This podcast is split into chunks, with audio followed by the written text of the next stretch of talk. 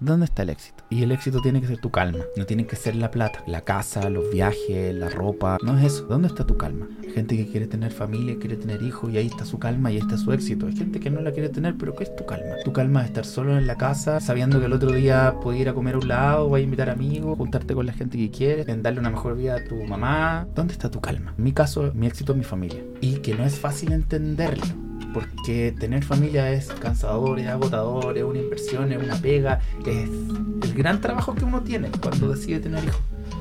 Pero ahí está mi éxito, en mi familia. Mientras mi familia esté bien y mientras mi familia esté feliz, mientras yo pueda proteger a mis niños y mis niños puedan estar bien, estoy tranquilo, estoy bien. El resto, si llené o no, si se vendió o no, me da lo mismo.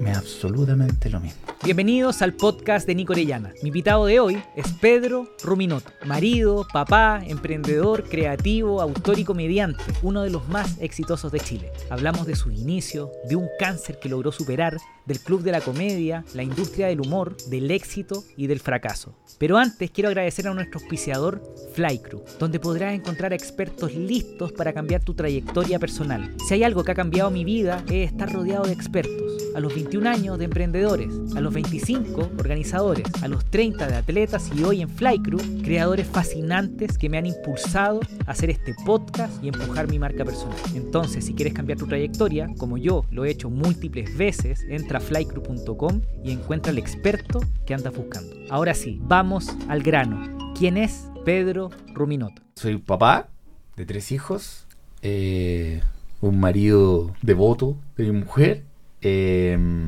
comediante, estudiante, eh, maipucino, orgullosamente maipucino siempre. Eh, yo creo que eso soy, sí. Papá. Trato, trato de ser una buena persona. Hablemos, mira, hablemos de Maipú. A mí lo que me, me encanta curiosear a, la- a lo- a los invitados para entender de dónde salieron. Sí. ¿Por qué? Porque este podcast es para emprendedores, gente que vive de lo que ama. Entonces, mucha gente se pregunta, ¿yo podría hacerlo?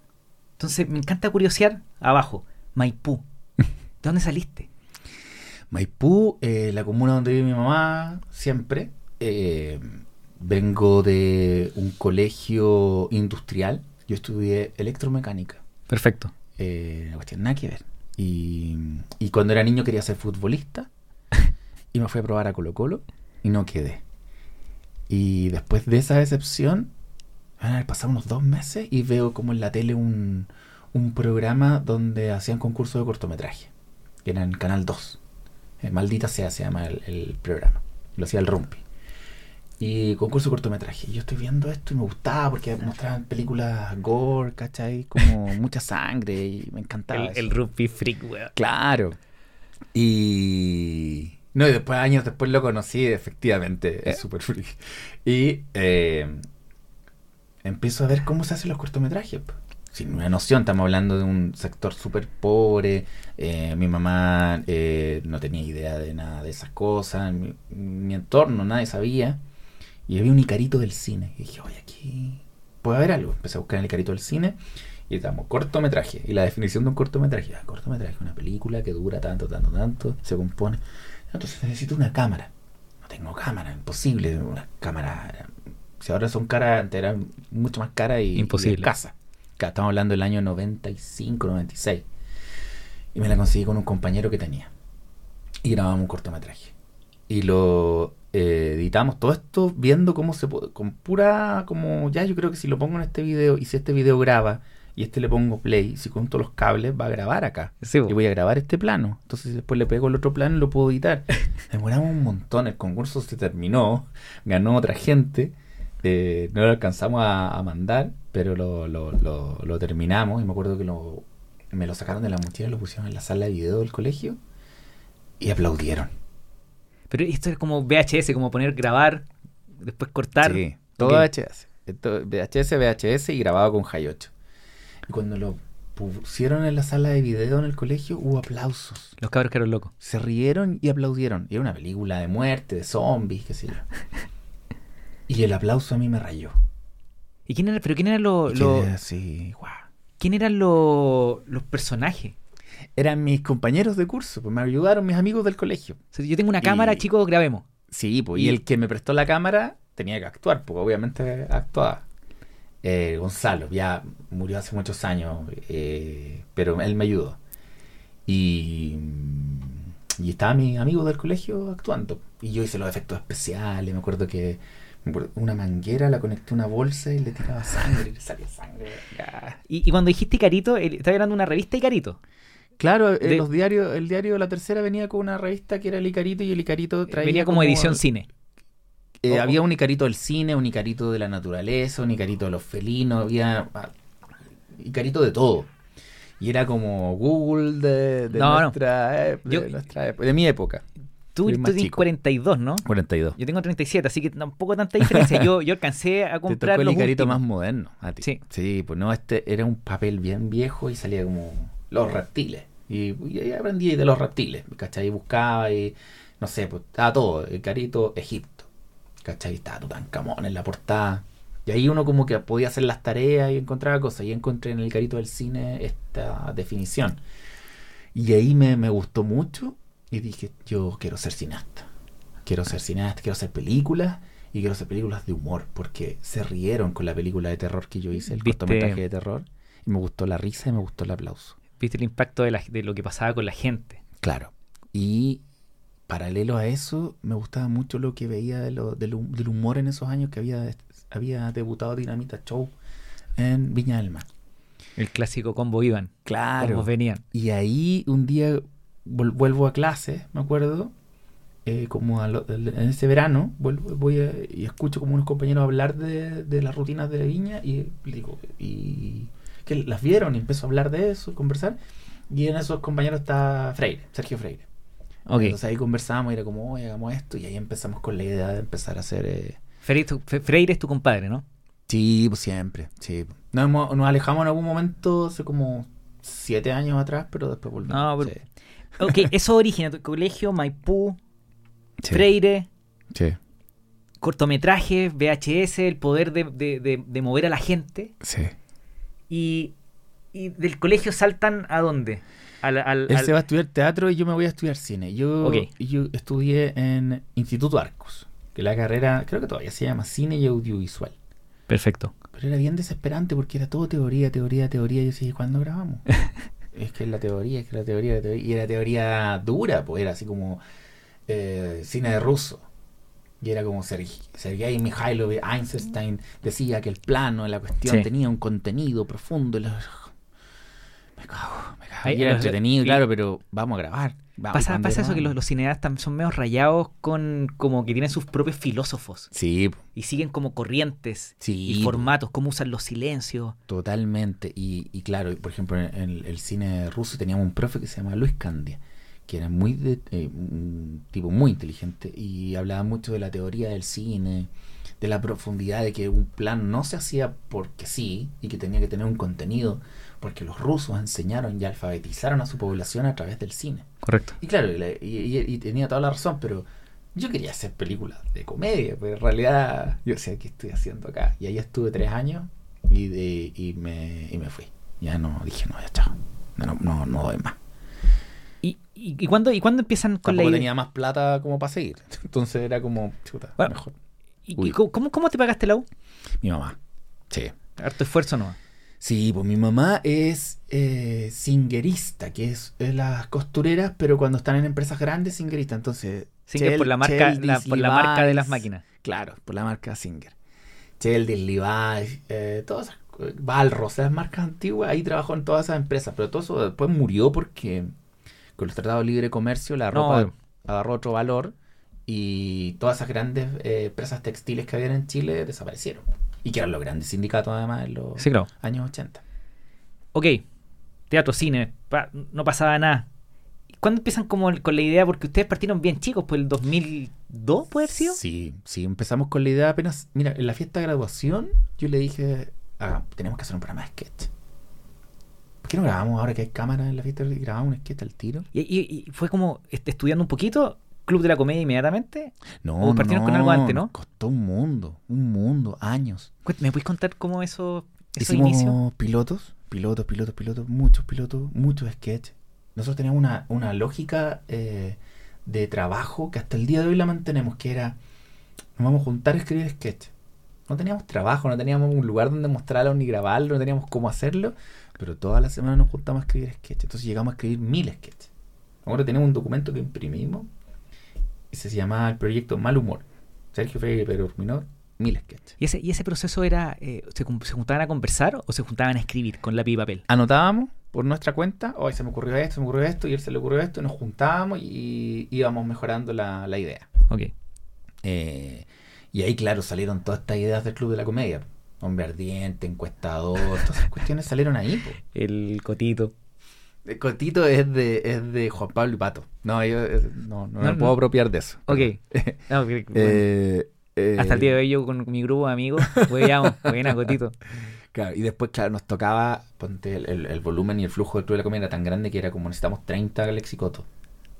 Y era como, puta, y empezábamos a escribir nosotros también a lexicoto y así. Pero bueno, nos dimos vuelta por muchos, por todos los canales de tele, por todas las productoras y nadie nos tomó en cuenta. En ese tiempo era Freire y tú. Sí. Usted, ahí está como el- eso, eh, ¿Ustedes son los fundadores, pues, se puede decir? Sí, sí, se puede, sí.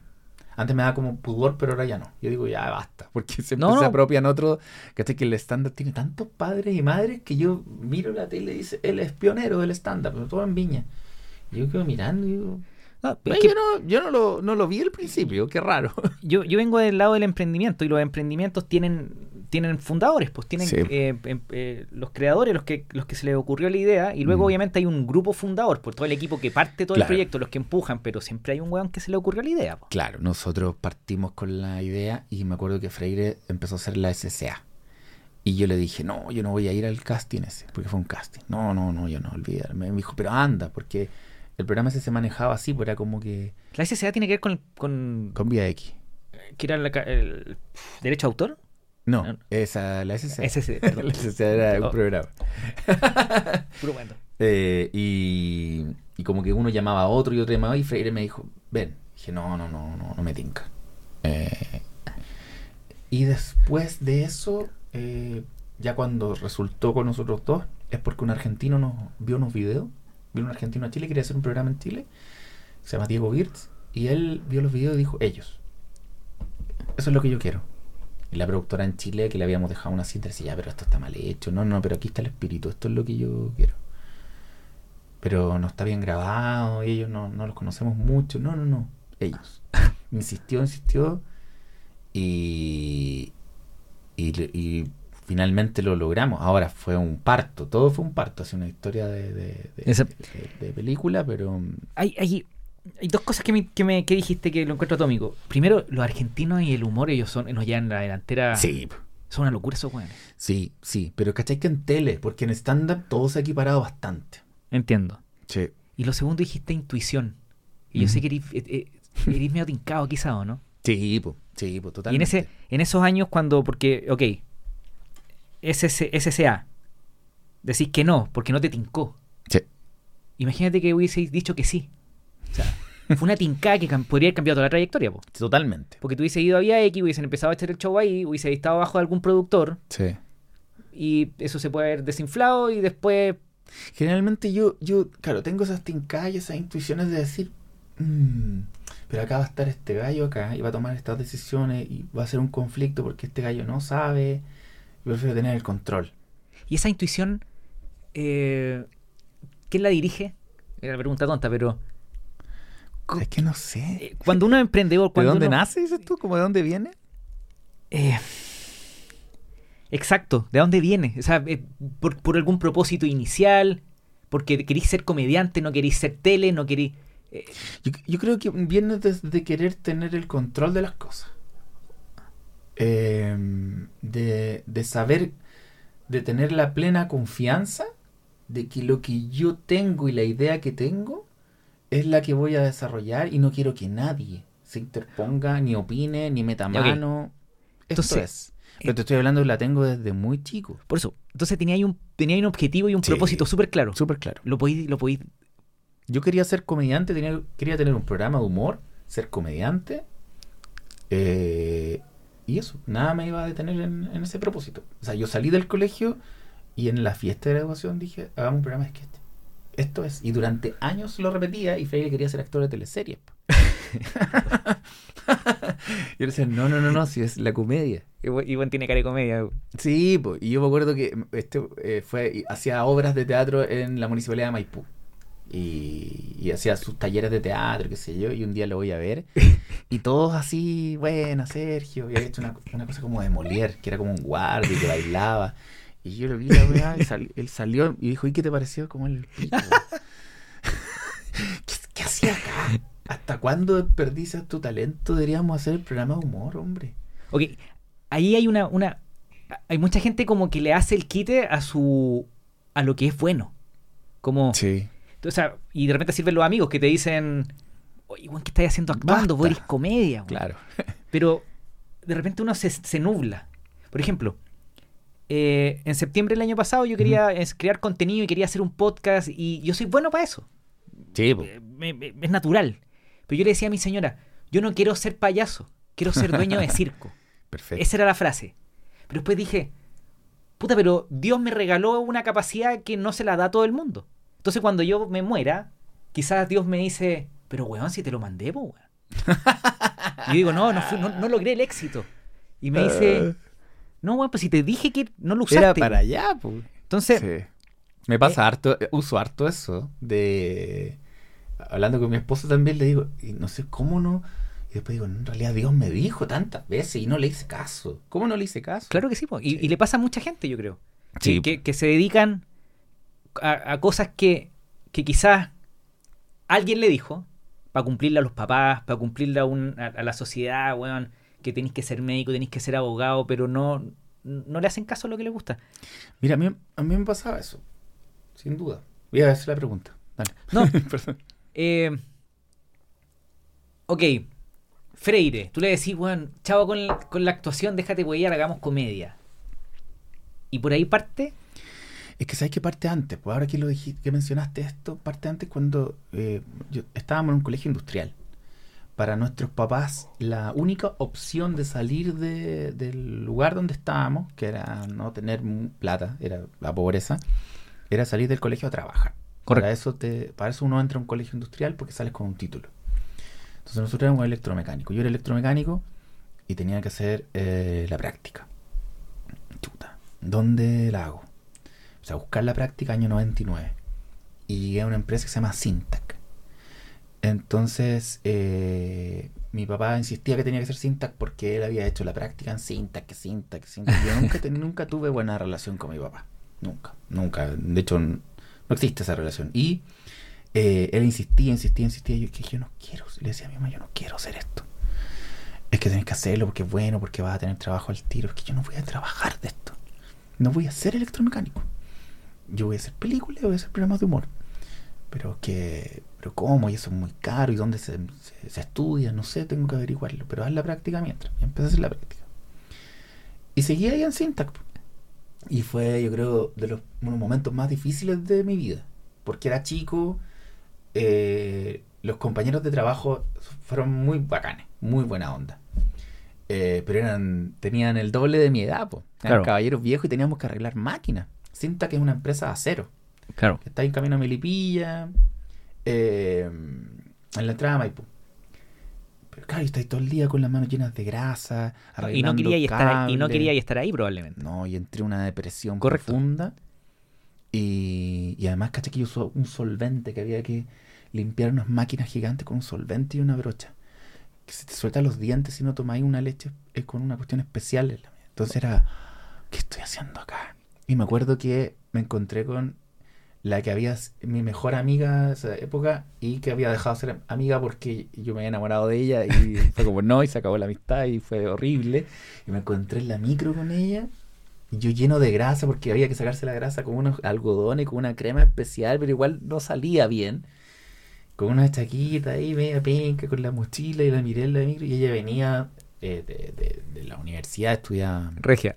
Sí, po, y, y, y me miró y como que se corrió la vista. Y dije, oh, no.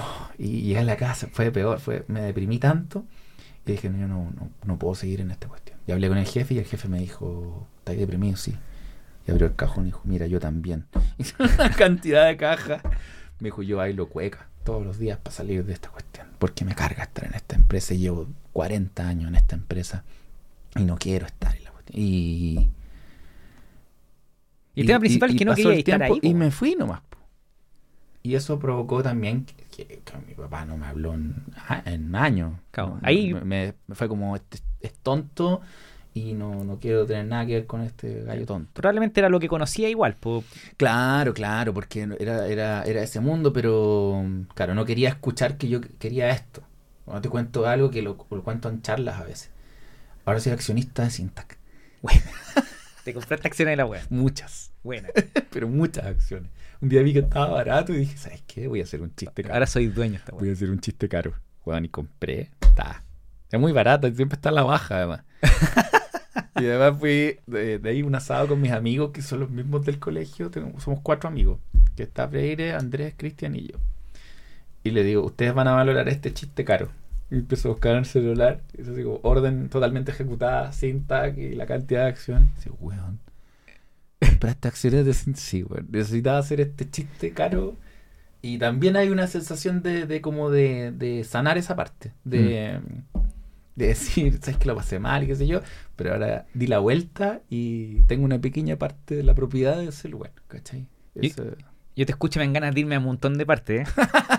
pero para que la gente que nos escucha no, no diga, bueno, Nico, weón, Dale, desordenado, pero volvamos cuando estabas haciendo esos mil sketches con Sí. Freire.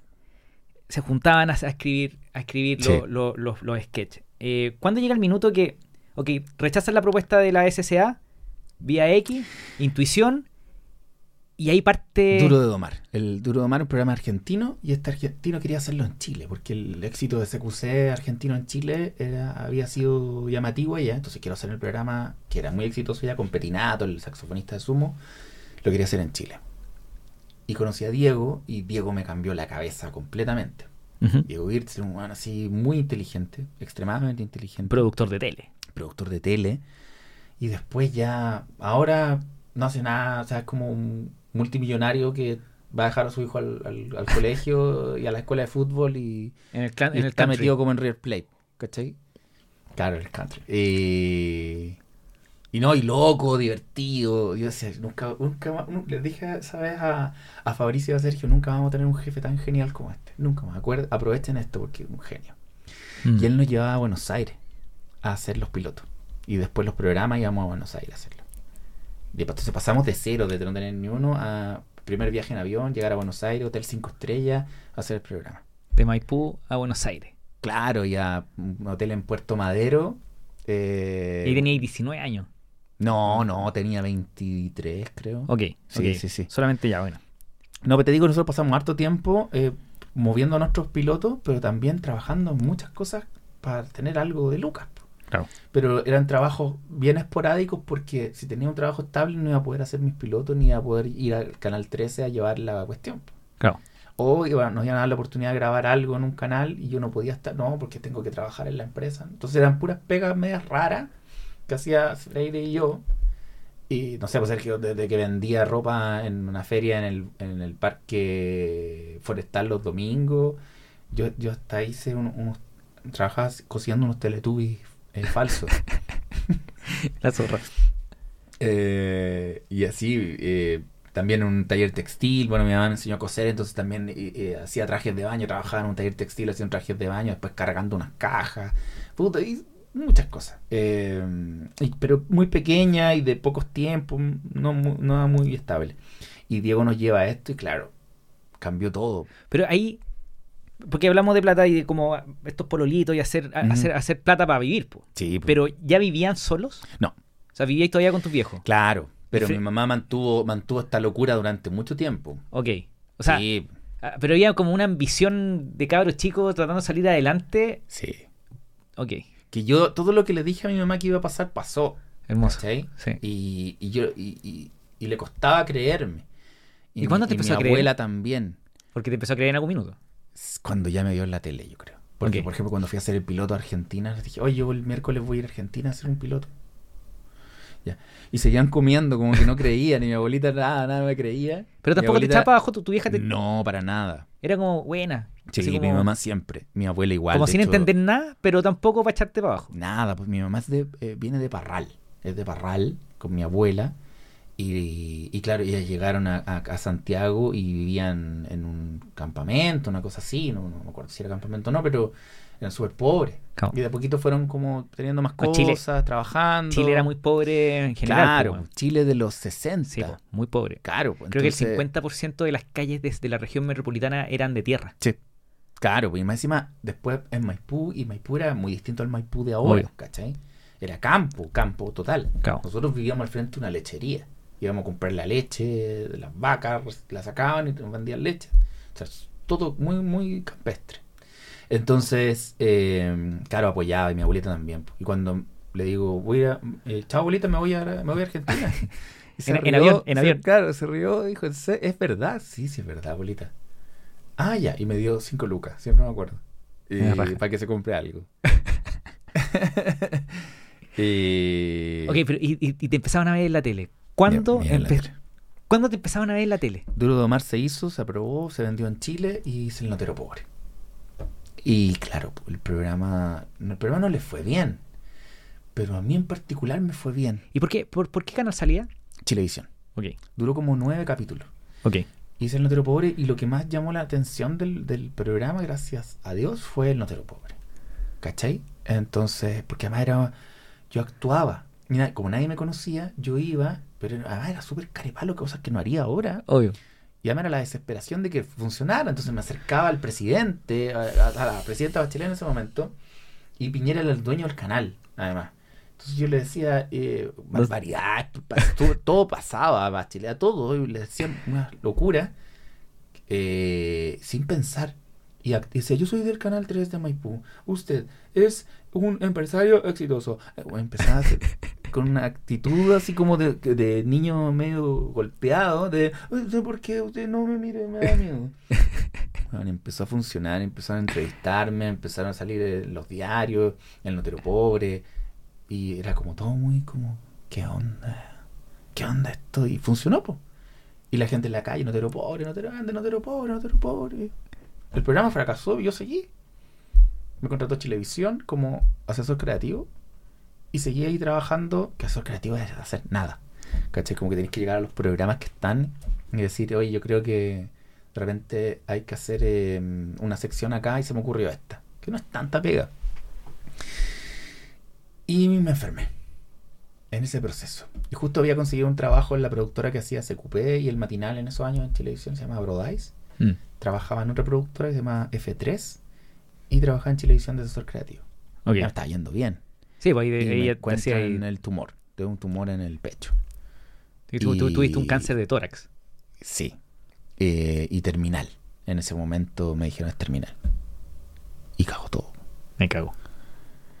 Y es peor aún porque además nosotros, los muchachos se van de Vía X porque les pagan 40 lucas mensuales por el programa. eh, renuncian, eh, empiezan a buscar un canal. Yo era asesor del- de, televisión y les dije, ¿por qué no se vienen para acá? Hacemos un programa de humor. Y claro, yo, esta vez iba a ser bajo lo que yo quería. Como mi visión, con todas las cosas, con todas las ideas que no, se- no Sergio no las estaba ocupando allá, las que teníamos guardadas, los Mm. sketches. Y resultó, pusimos el piloto, Club de la Comedia, iban a salir al aire, Pero, güey, entonces tú- grabar sketch. Tú empezaste a hacer el club de la comedia sabiendo de tu cáncer Eh, Empezamos a grabar, dejamos y tú le contaste a los cabros. cuatro días grabando y cáncer. Les contaste al equipo. Sí. Uf. Cuatro días grabando cáncer y eh, hospitalizado al tiro. Y siguieron grabando. Hay un montón de sketches que eran dos amigos y era, lo grabó Sergio con JP. Eh, o Pato con JP porque yo no estaba, entonces no podía hacer Sergio y yo. Lo grabaron ellos. Yo escribía desde el hospital también y mandaba cosas. Y ahí estuve todo ese año peleando con la cuestión, ¿cachai? Luchando. El, el- el cáncer quizás... Yo entiendo que los dos... los- Hubo un periodo de tiempo que estuvo complicado. Eh, mira, al principio fue- estuvo complicado, pero ¿sabes qué? Yo nunca, nunca pensé que me iba a morir. Ok. Sí, no, no, se, me, se me cruzaron los cables, claro. Sí. Entiendo que, el, que o sea, tu cáncer te pegó entonces al comienzo, Claro, tenía como 24, 25 años. lo lograste controlar y después seguiste. Era, me- a mí me dijeron, te quedan 15 días de vida.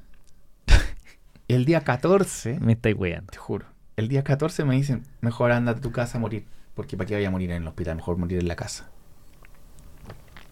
Bueno, me acuerdo que me fue caminando desde el hospital del tórax, llegué en Providencia, caminé, caminé, caminé. Me acuerdo que estaba en Avenida Mata, caminando solo, y entré a una iglesia. Y me puse a rezar. Salí de, de Avenida Mata eh, y me fui al departamento. Yo vivía ahí en Diagonal Paraguay con mi cuña Maquena. Y, y el otro día me llama un primo. Y me dice que había tenido cáncer. Y me dice mi primo, hablé en el Instituto Nacional del Cáncer y quieren ver tu caso. Así que mañana tenéis que estar a las 9 de la mañana, día 15, ya que, Mm, mm. que- pero el día 15 no, tenéis que ir. Fui, vieron los papeles, vieron la cuestión, y dije, esta cuestión es muy rara, porque es un Mm. cáncer muy extraño. Eh, ¿Quería hacer el tratamiento? Sí, va- vamos a experimentar, vamos a meter de todo acá, vamos. Firme los papeles, firme los consentimientos y todo. Y empezó. Empezó la quimio, empezó a muchísimas, muchísimas quimios y empezó a bajar. Bajó el tumor a 7 centímetros. Era de 25 en el corazón, al lado del corazón, en el mediastino. Y eh, bajó a 7 centímetros y ya era operable, porque antes no era operable porque tomaba la aorta y la arteria pulmonar las tenía apretadas. Y ya la había soltado, era chiquitito y había que sacarlo. Y me dijeron, tienes dos posibilidades. Una es no operarte y el tumor no crece, o crece, más duro y más difícil después, Mm. o te operamos, te sacamos el tumor y listo. Y dije ya, pero esta operación es una esternotomía, te cortamos el esternón, movemos el corazón, sacamos el corazón, vamos por el tumor, cerramos. Pero la posibilidad de morir es de un 50% y de vivir es de un 50%. Uf. Y bueno, yo y- y en esta, en esta en este proceso de las quimio, de momento paras de hacer quimio para poder operarte. Entonces estáis como tres semanas sin nada. Esas tres semanas me las carreteé todas. Dije, me muero, tengo que carretear como bestia. Y fui a esta reunión del 50-50 totalmente curado. Pero así borrachísimo. Más encima famoso ya, porque el Club de la Comedia Claro, había explotado Claro, claro. pero famoso, sin cejas, sin pelo, carreteando, vuelto loco, qué sé yo. Y me dicen, no puedes tomar la decisión tú. Yo no tengo 25 años, puedo tomarla sin problemas, soy claro. adulto. No, que llama a tu mamá. Ya llegó mi mamá, esperamos. Mi mamá tomó la micro, qué sé yo, llegó, dijo, no, no te operas. Es que me voy a operar, no voy a, no voy a quedar con un tumor adentro. No puedo No. quedar con un tumor adentro. No te operas, me voy a operar. Me operaron el 14 de noviembre del 2007. Y la operación duró, duraba tres horas, duró 40 minutos, creo, 49 minutos. Mm. Y cuando llegaron al tumor no había tumor, el de 7 centímetros, ya no estaba. Años después me encuentro en Perú, Máncora, una piscina, un hotel rico, qué sé yo, me tiro un piquero, se, se mete otro tipo, dice, buena Pedro, te conozco. Y digo, ah, chileno, sí, te conozco yo, claro, por la tele. qué sé yo". no, yo estuve en tu operación, yo soy tu anestesista. Y dije, me estás hueveando. No, dijo, lo que pasó ahí fue un milagro, nadie se lo explica. Hasta el día de hoy, Mm. siempre nos acordamos de eso. Y no tiene ni un sentido lo que pasó, porque el tumor no estaba. Ante, el escáner anterior era de 7 centímetros ya- y después ya no estaba. ¿Cómo? Eso no ha pasado nunca. Y nos quedamos conversando, y nos tomamos una cerveza. chao, Qué locura. chao. Y listo, sano. Y claro, estaba una vorágine de locura, porque en un, por un lado yo me estaba muriendo, y por otro lado el programa era un exitazo. Vamos al programa. Eh, me contaste que ibais caminando, te metiste a una iglesia. Sí, ¿Eres creyente? sí, Creyente, pero católico. católico. Perfecto. Sí. ¿Y tú crees que eso, esa fe ha jugado una parte importante en afirmarse? Sí, Porque, bueno, siempre. espérate, una pausa. Lo que, lo que viviste, weón, para un niño de 25 años es brutal, pues, weón. Sí. Entonces, la fe para aguantar momentos difíciles. Fundamental. Fundamental. Eh, además, eh, es algo que, que- que defiendo. eh, también defiendo el hecho de que la gente que, que la gente no quiera creer y, y- y da lo mismo y que sea libre. Pero en estos tiempos es muy poco popular, es muy poco cool o, o así, o que genial eh, decir que uno es creyente y que es católico. Eh, pero solo mi fe se hace más grande. ¿Cachai? Obvio. No, no. Eh, Seinfeld tenía, tenía un chiste en los 90 que era como, no, bacán que hayan más homosexuales, me encanta que haya más homosexuales porque más mujeres para los heterosexuales, así que yo estoy feliz y ni problema. Hacía ese chiste de los, años 90. Y yo siempre repito eso, pero lo, lo acoplo, hago ahí una, una- un, un uso, digo, más gente, bacán que haya gente que ya no crea, menos gente que crea, más Dios para mí. Más, más me escucha. No. Yo digo siempre que en, en nuestra sociedad yo creo que yo, yo, no- yo, yo soy agnóstico. Mm. No le pongo nombre, pero creo que hay una, una energía, una fuerza, pero Perfecto. sí. descomunal. Eh, pero creo que nos falta más fe, más filosofía y más moral. Totalmente. Que estamos, eh, como que estamos muy cojos de eso hoy en día. Claro, pero porque yo soy católico, igual, cuando dice a mi manera, eh, Oh. podría ser- llamarse así, porque igual mi, mi, mi, mi cabeza es muy amplia. Yo jamás estaría, por ejemplo, co- en contra de los derechos reproductivos de una mujer y No. las cosas obvias. Correcto. Eh, pero mi fe en Dios fue fundamental y sigue siéndolo siempre. Mm. Eh, eso no cambia. Amigos comediantes me molestan, soy evangélico, el canuto, el loco, pero y a veces bromeo con eso. eh, pero efectivamente la fe en Dios es muy, muy grande. Mis hijos no están bautizados ni tampoco creen, los más grandes, y se ríen de eso, hacen muchos chistes. Yo también he hecho chistes. Eh, y sketch en el programa pero siempre, siempre eh, he tenido mi fe a veces más alta, a veces más baja, pero con el cáncer creció mucho y, y no la he abandonado. Te ha acompañado, yo creo, porque después, bueno, yo sí, con volvamos al club de la comedia. Entonces, eh, enfermedad, cáncer, superado. Seguramente en el segundo año del club, tercero, El primer año, el primer año. el primer año O sea, pasó todo. Lo rico que tuviste la energía para disfrutar ese éxito y trabajarlo. O sea, porque Yo Club de gra- la comedia fueron siete años, ¿no? ¿Ocho? Siete, ocho por ahí, sí. Yo, caché que yo grababa los capítulos, grababa los monólogos, lo- el stand-up, y tenía que parar la grabación para ir a vomitar. La quimio. En la primera temporada. Grababa, vomitaba, volvía. O sea, disculpen, y volvía con la olla, porque vomitáis 40 veces al día más con la quimio. Pero esa, esa energía de, de- de trabajar me ayudó mucho. Porque para mí estar acostado, estar en el hospital era morir. Claro. Para mí estar acostado es morir. O sea, en la noche obviamente rico dormir ahora y descansar. Pero estar acostado, estar enfermo y acostado para mí es la muerte. Eso es la muerte. claro. La Es que muerte en vida. entendiste perfecto lo que mucha gente se pasa la vida sin entender que la vida es vivir, pues no es el éxito, no es la plata, es vivir. Exacto. Entonces, me imagino que por eso también tu familia es tu centro. Sí, totalmente. No, es no, es- es no- no hay pregunta. Es como, grabemos hasta más tarde, ¿no? Yo voy a buscar a mi hijo. Exacto. ¿Sí o no? Sí, totalmente. Ok, comedia, club de la comedia, ocho años, locura, salía ahí a la calle y se te tiraban encima. Sí. Eh, Va- eh, una van llegando a región, 300 personas eh, moviendo la van para que para tocarnos y no podíamos salir de la van. Para como Beatle- tocarnos. Beatlemanía, sí, era era una locura. Y el otro día le contaba a mi hijo mayor y me decía, ¿pero era así, papá? Sí, porque se quejaba que me piden fotos. Entonces lo llevo a una escuela acá, acá La Reina de Música y vamos caminando y me piden fotos. Y eso, eso ya es normal, o sea, hijo, esto no es nada. Y le empecé a contar, nunca le había contado. Dijo, ¿en serio, papá? Sí, era una locura. Locura, sí, y la gente se volvió loca. ¿Y, y te gusta hacer show con tu hijo mirando? El otro día los tuve que llevar. Eh, sí o sí, era, y era tarde. Y tengo hartos chistes de ellos. Ahora, siempre los converso con ellos antes. Eh, ahí pe- pedís permiso. Sí. Y Diego me dijo, pucha, ese no, papá. Y después me dijo, no, igual está bueno. Eh, hazlo. Y lo hice con él y estaba mirando en el fondo del, del Palermo, que es un teatrito chico que está en Barrio Italia. Eh, teatro bar y, y estaba riéndose. Le, le- le daba risa.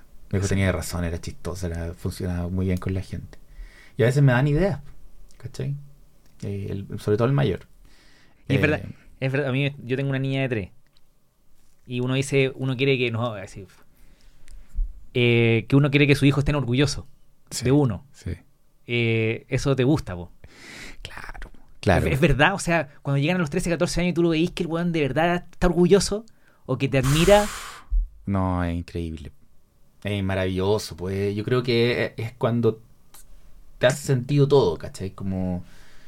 También de- depende de mucho de cuánto entregaste y de cómo estuviste presente en las primeras etapas. es, es tu pega, po. Claro. O sea, si no haces la pega, olvídate. Claro, pero que lleguen eh, y, y te digan, a mí me, me- me- me pasó hace poco que Diego me dice, eh, oye, esa canción eh, es buena, estábamos escuchando Foo Fighters. Y yo sí, y era My Hero. Y yo le dije, sí, pues buena, ¿tú sabes que tú eres mi héroe, papá? Y yo, Eh, sí, sí, sí, como, oh, pero como una sensación tan buena, pero de saber que todo el tiempo que, que invertí, todo el tiempo que estuve, todo lo que me, me privé, entre comillas, de salir, de carretear, ¿cachai? Porque yo tuve que mm, hacerme cargo de muchas cosas de ello. Claro. Eh, por- y, y feliz. Pero ahora, claro, uno lo, ve retribuido. No sé, por Facu, el de 11, eh, tenía que hacer un trabajo hace como dos años, que era la persona famosa que más admiraba. Entonces todos los niños eh, fueron como de, no sé, Michael Jackson, qué sé yo, de, de- de alguien como que vieron, que les gustaba, de un reggaetonero, no sé, qué sé yo. Y, eh, y él hizo un video, había que hacer un video además, representando a la persona. ¿Y a quién, a quién vaya a hacer? A ti, pues, papá. No, maravilloso, pues. El para ponerse Ah. a llorar. Sí, pues me pongo a llorar después, pues yo soy bien llorón. ¿Cómo, ¿Cómo manejáis esa emoción en el escenario? Porque, ok, Eh, hay, hay veces que sirve quebrarse, pero ¿cómo, ¿cómo te alejáis de un posible quiebre emocional en el escenario? No, en el escenario yo soy otra persona, ¿cachai? Eh, so- es, es un personaje, Ok. diría yo, porque... Lo, eh, lo tenéis bien separado. Sí, sí, sí, totalmente. Porque tengo que ser rápido, tengo que ser eh, empático, tengo que ser a veces pesado, tengo que enojarme con lo que estoy contando, pero después vuelvo y me río como diciendo, no, si estoy es una broma, estoy como que estoy, pero ¿por qué pasa esto? Y termina el remate, se ríen, yo me río, para que la gente diga, ah, en realidad está actuando, que está enojado, lo voy matizando, y pero un personaje. sí. Este, este, eh, voy experto en esta cosa, así que te quiero aprovechar. Eh, hay mucha gente que tiene síndrome del impostor. Sí. Y yo he escuchado la idea de construir personajes, cara- caracteres, eh, para fingir eso que no eres. La Beyoncé, Sí. cuando partió, se armó un personaje que se llama Sacha the Fierce. Ah, mira. Entonces ella era muy tímida, pero cuando se paraba en el escenario, ella decía, Sacha, te toca. Y salía, weón, pa, Genial. cantaba, se creía la raja, weón, Buenísimo. bailaba, caminaba de una forma. Cuando era de Destiny's Child. ¿Tiene que ver un Sí. poco con eso? Que el, el- el- eh, cuando te paras arriba del escenario uno va construyendo un personaje. Sí, pero también cuando te paráis arriba del escenario del stand-up, te demoras varios años a encontrar tu voz. Y tu voz, tu punto de vista, cómo ves el mundo, desde dónde quieres Mm. hablar, qué es lo que quieres desarrollar, qué tipo de comedia vas a desarrollar. Eh, hasta que encuentras eso, que es la, voz, la voz del comediante, la voz es un personaje. Claro. ¿Cachai? Yo veo el mundo desde acá. Entonces, por ejemplo, el- el- la, la rutina que estoy haciendo, estoy todo el rato quejándome. Quejándome, quejándome, quejándome, quejándome. Y remato diciendo, o sea, es que en realidad Chile no es tan malo. Porque Chile es bacán, porque tiene esto, esto, esto. Y termino con un final que la gente dice, oh, es Que es sorpresivo. verdad, claro. Pero todo el rato quejándome, pero que como ese, ese eh, amigo que se queja, pero que uno se ríe de la queja. Como ese personaje de... ¿Por qué somos tan hueones en Chile?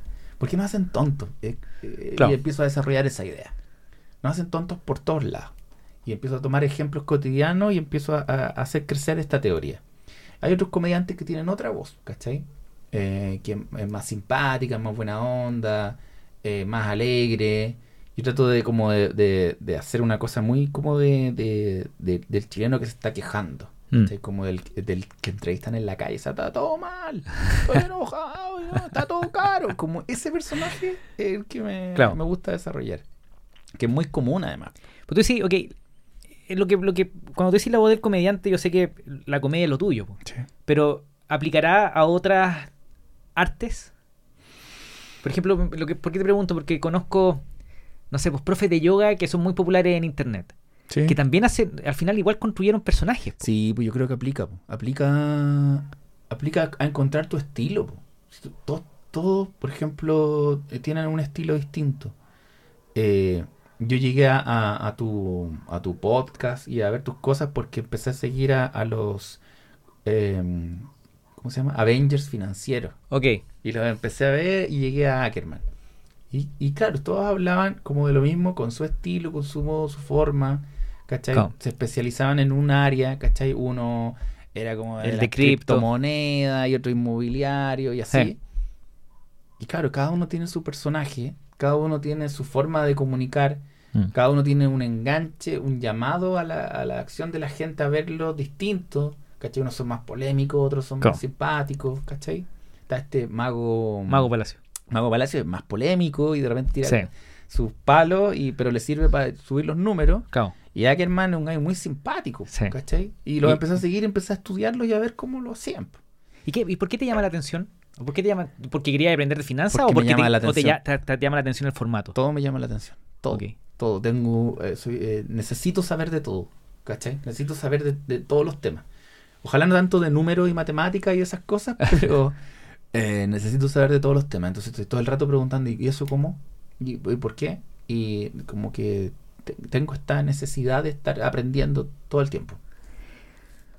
Ok, comediante. Vámonos como al, al, al- al- craft, como al arte de hacer comedia. Sí. Cuando tú vos preparáis, porque habla de la identidad. La identidad probablemente, para no profundizar tanto en eso, pero la identidad la armaste mucho con tu historia personal, porque tú así del Sí. notero pobre, Sí. y tú venías de Maipú y quizás eh, conocís bien la idiosincrasia del- del- de la gente que anda en micro. eh, después, como los grandes empresarios, ¿no es cierto? Que, que- porque claro, yo, yo soy de La Serena. Y llegar a Santiago, para mí fue... Entonces, claro, uno construye una Claro, un identidad por, por- por tu historia, ¿no es cierto? Totalmente. De repente hay un cabro que es un poquito más, más cuico y, y esa es su historia, po. Sí. Y va a armarse desde ahí. No sé, por la vieja cuica, que está la chica Perfecto, sí, sí, sí. que, que hace un personaje en, en Instagram que le va muy muy bien y hace conoce muy bien ese mundo y, lo, y, y conoce los detalles, las formas de hablar, Exacto. los dichos. Entonces, la, la identidad tiene que ver quizás mucho con tu historia personal. Sí, Puede ser, ¿no? sí, sí, totalmente. Luego está la construcción de tu. de lo que estáis construyendo. de- porque mucha gente dice, este buen debe ser chistoso nomás, como que para parar arriba el escenario y habláis. Y Eh, es chistoso. Claro, Y no es así, pues, ¿o sí? en, ¿O el- sí? en la vida cero. Ahora, Alison dice que se ríe mucho conmigo en la vida. que todo el día que estoy hablando cosas, qué sé yo. Pero claro, la gente dice, ¿usted es más serio en la vida?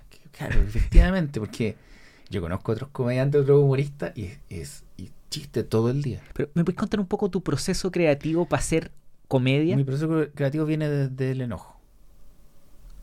Ya, por ejemplo, hago un chiste de las bolsas plásticas ahora. Entonces voy al supermercado y se me queda la bolsa. Se me queda la bolsa. Pues, oh, todo se nos queda la bolsa. Pero si antes nos daban las bolsas, y la bolsa era gratis. Y la bolsa plástica no era contaminante. ¿Cachai? Eh, Uno la reutilizaba, ponía ropa vieja, juguete. Por Mm. último, ya agarráis la caca del perro, del gato y la ponía ahí en la bolsa Mm. del supermercado y te ibais con seis bolsas, feliz. Ahora tenéis que pagar la cuestión. Sí. Y, y ahí digo. Y son caras la ah, wea. Y son caras. Y se te pierden, no se rajan.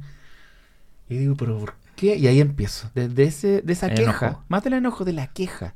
De esa queja, digo, ¿pero por qué ahora tengo que comprar una bolsa? ¿Y por qué eliminaron la bolsa? Y digo, ah, porque se viralizó el video de un pez que se enredó en una bolsa. Entonces digo, se peja, weonado, cagó todo. ¿Cachai? Y empiezo a desarrollar la idea. Ok. Y empiezo a imaginar del por qué y cuáles son las razones de por qué eliminaron las bolsas. Pero, pero por tú, ejemplo. pero tú- esto, esto baja. Ok, está la observación, Sí, la idea. sí. ¿Las vaya anotando en alguna parte? A veces. Pero lo que estoy haciendo hace ya varios años, antes escribía todo. Escribía, escribía, escribía, escribía, sin parar. Eh, anoto algunas ideas, las otras las recuerdo, pero trato de probarlas al tiro. Se me ocurrió en la mañana y la pruebo en la noche. Y, y, lo, lo hacía en el show de la noche. Sí. Ok. Hago harto show y lo pruebo al tiro. Y lo pruebo. no, por ejemplo, ahora empecé a ir como a shows de prueba. Comediantes hacen harto show de prueba. Eh, de prueba de chiste y lo venden como tal. Eh, y empecé- he ido unos dos o tres. Lo bacán que me imagino que es un grupo de gente que está esperando prueba, entonces Sí. es, es un grupo eh, seguro. Claro, Buena y además onda. saben que la entrada es más barata y saben que, que los chistes no están terminados. Pero igual es entretenido eso, yo creo, para el público porque vieron el inicio de algo. y A Claro. lo mejor después lo van a ver Pero- en Viña. Ok, ¿cachai? cool. Y debe ir gente también que son aspirantes a comediantes. po. Sí, Mucho. mucho. Sí, pues es muy llamativo además po, para mucha gente. Qué bueno. poder hacerlo. Eh, Prueba ahí rápido. prueba el tiro, lo más, lo más rápido que pueda, ¿cachai? Ok. Por ejemplo, ahora anoté unas cosas as- ayer. Y le pongo aquí en, la, ¿En el blog de notas? y en el blog de notas y, y empiezo. Por ejemplo, tengo acá programas gringos. Que me llamaron para hacer un, un- un programa en un canal. En otro canal, no en, en el que estoy. Y, y quería un programa como muy gringo. Entonces yo dije, y anoté eso al tiro porque dije, ya, "Esta wea pero, aquí hay algo. pero claro, pero ya sí se podría, pero es difícil. Porque decía, queremos algo como del, del guatón que, que canta en el auto. El Y- Corden. Corden- que- Claro, pero me dijo así, pues el guatón que canta en el auto. Y yo "Oh, este gallo no tiene idea de nada. weón". Una productora, era una productora. Claro, no, no, no, era un ejecutivo. Este gallo no tiene idea de nada, ni siquiera se sabe el nombre de James Corden. Ya, bueno, ya, entonces como un karaoke, carpool karaoke, sí. Ya. Y sí, yo creo que habría que hacer algo sabiendo que no se puede. Porque claro, allá tienen a Harry Styles. Sí, Y al otro día tienen a Beyoncé, y el otro día, bueno, personaje. Acá el tercer capítulo tenemos a Miguelito. ¿Cachai? Sin menospreciar a Miguel, pero el cuarto capítulo, así como está, no sé, Sí. po, eh, Checho Irane, no sé, como que baja caleta, po. O sea, son artistas y hacen su cosa y les va bacán, pero no es Harry Styles, ¿cachai? Claro. Eh, y tienen un mundo gigantesco, una industria del entretenimiento en que pueden invitar a todos, Sí, claro. ¿cachai? Y acá al tercer o cuarto capítulo ya estamos diciendo, ¿y a quién invitamos? Te Ya lo invitamos el año pasado. En socios nos pasa, pues, ¿cachai? Que es como. ¿Y a quién invitamos este año? Y ahí estamos, ahora estamos haciendo la lista y se nos repiten. Vais guardando la idea. Blog de notas. Sí. ¿Hay algún momento en el que te sentáis a escribir, por ejemplo, los guiones? Ya no. De, de las rutinas no. Y, y- y- y- vais- En la cabeza. todo en la cabeza. Sí. Tengo tres, tres horas de material en mi cabeza. Entonces cuando llego al lugar veo el público, veo la gente, veo la edad, veo todo, observo y digo, ya, estos son los que voy a hacer hoy día. Pero, ok, ese, ese eh, eh, Boris nivel experto, weón.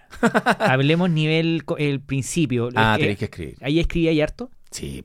Porque, ah, ah, bueno, no quiero profundizar en eso, porque yo sé que hay escrito dos libros. Sí. Y ahí te sentaste a escribir, pues, bueno. Sí. Y, y había, un, me imagino que en tu día una rutina de escribir. ¿Cómo, cómo, era, libro cómo, era, ¿Cómo era tu rutina de escribir cuando empezaste? Eh, no. Cuando era po, necesario. todos los días, todo el día.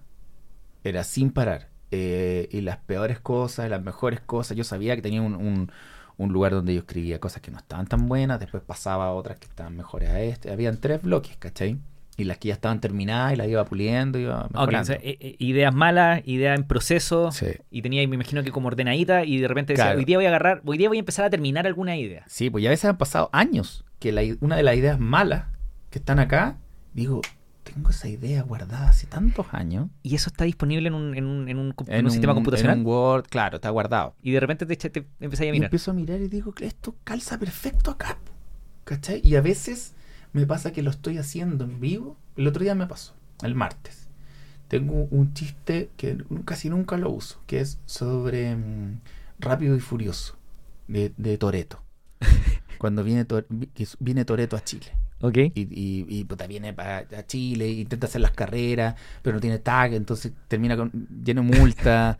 ¿Cachai? Como que hago todo eso. Y todos los chistes que estaban entre medio de eso, fui y los metí en otro bloque. Y al tiro, casi los probé al tiro, pero en la marcha, ni siquiera lo planeé en el día.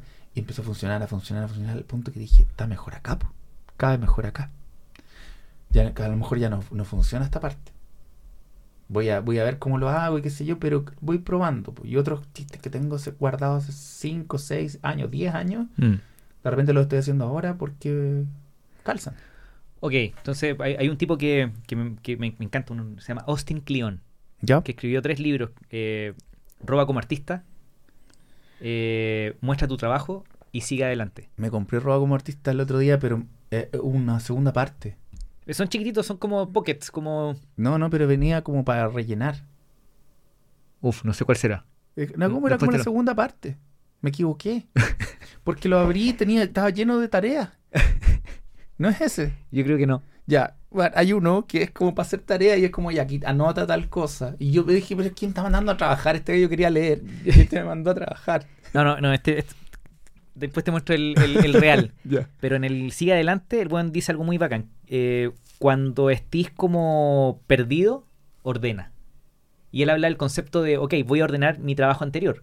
Entonces, Perfecto. en ir ordenando esa- esas escrituras que él tenía, ideas pendientes y cosas así, tú vas leyendo y empezáis como a volar, pues. Y empecé, claro, esto me ¿Te pasa eso? Sí, pues.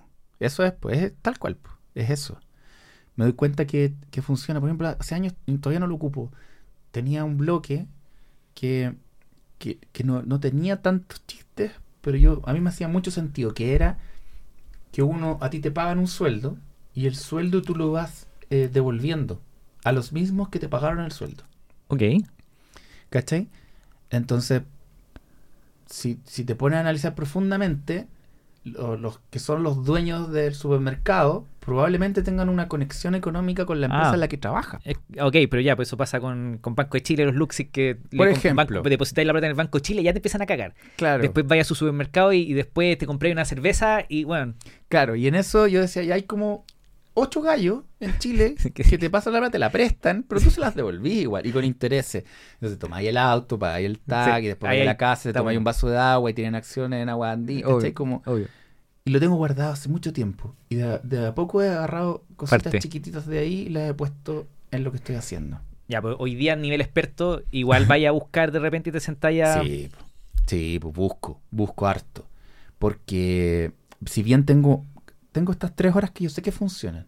Entonces, esas tres horas yo tengo una versión que es para empresas, tengo una versión que es para los bares y tengo una versión que es para los teatros Perfecto. y casinos. Teatro y casino está súper parecido al público. Sí, y caché que, que tenéis una estructura para empresa, que ya la tenéis más o menos cocinada. Sí. Eh, súper armada. el, el del teatro me imagino que ya también lo, lo, lo tenéis bien... El teatro es resuelto. más es que es distinto porque el bar estoy haciendo el show y está el ruido, están haciendo el trago y se le cayó el vaso al, al tipo y se curan y es una batalla, po, es ir a la, a la, a la guerra. Y, y el, el bar, yo me he preguntado el bar, porque el bar es un recinto chico, me imagino Sí. que la retribución no es tan grande como un teatro o como una empresa. ¿Por qué los comediantes siguen haciendo bares?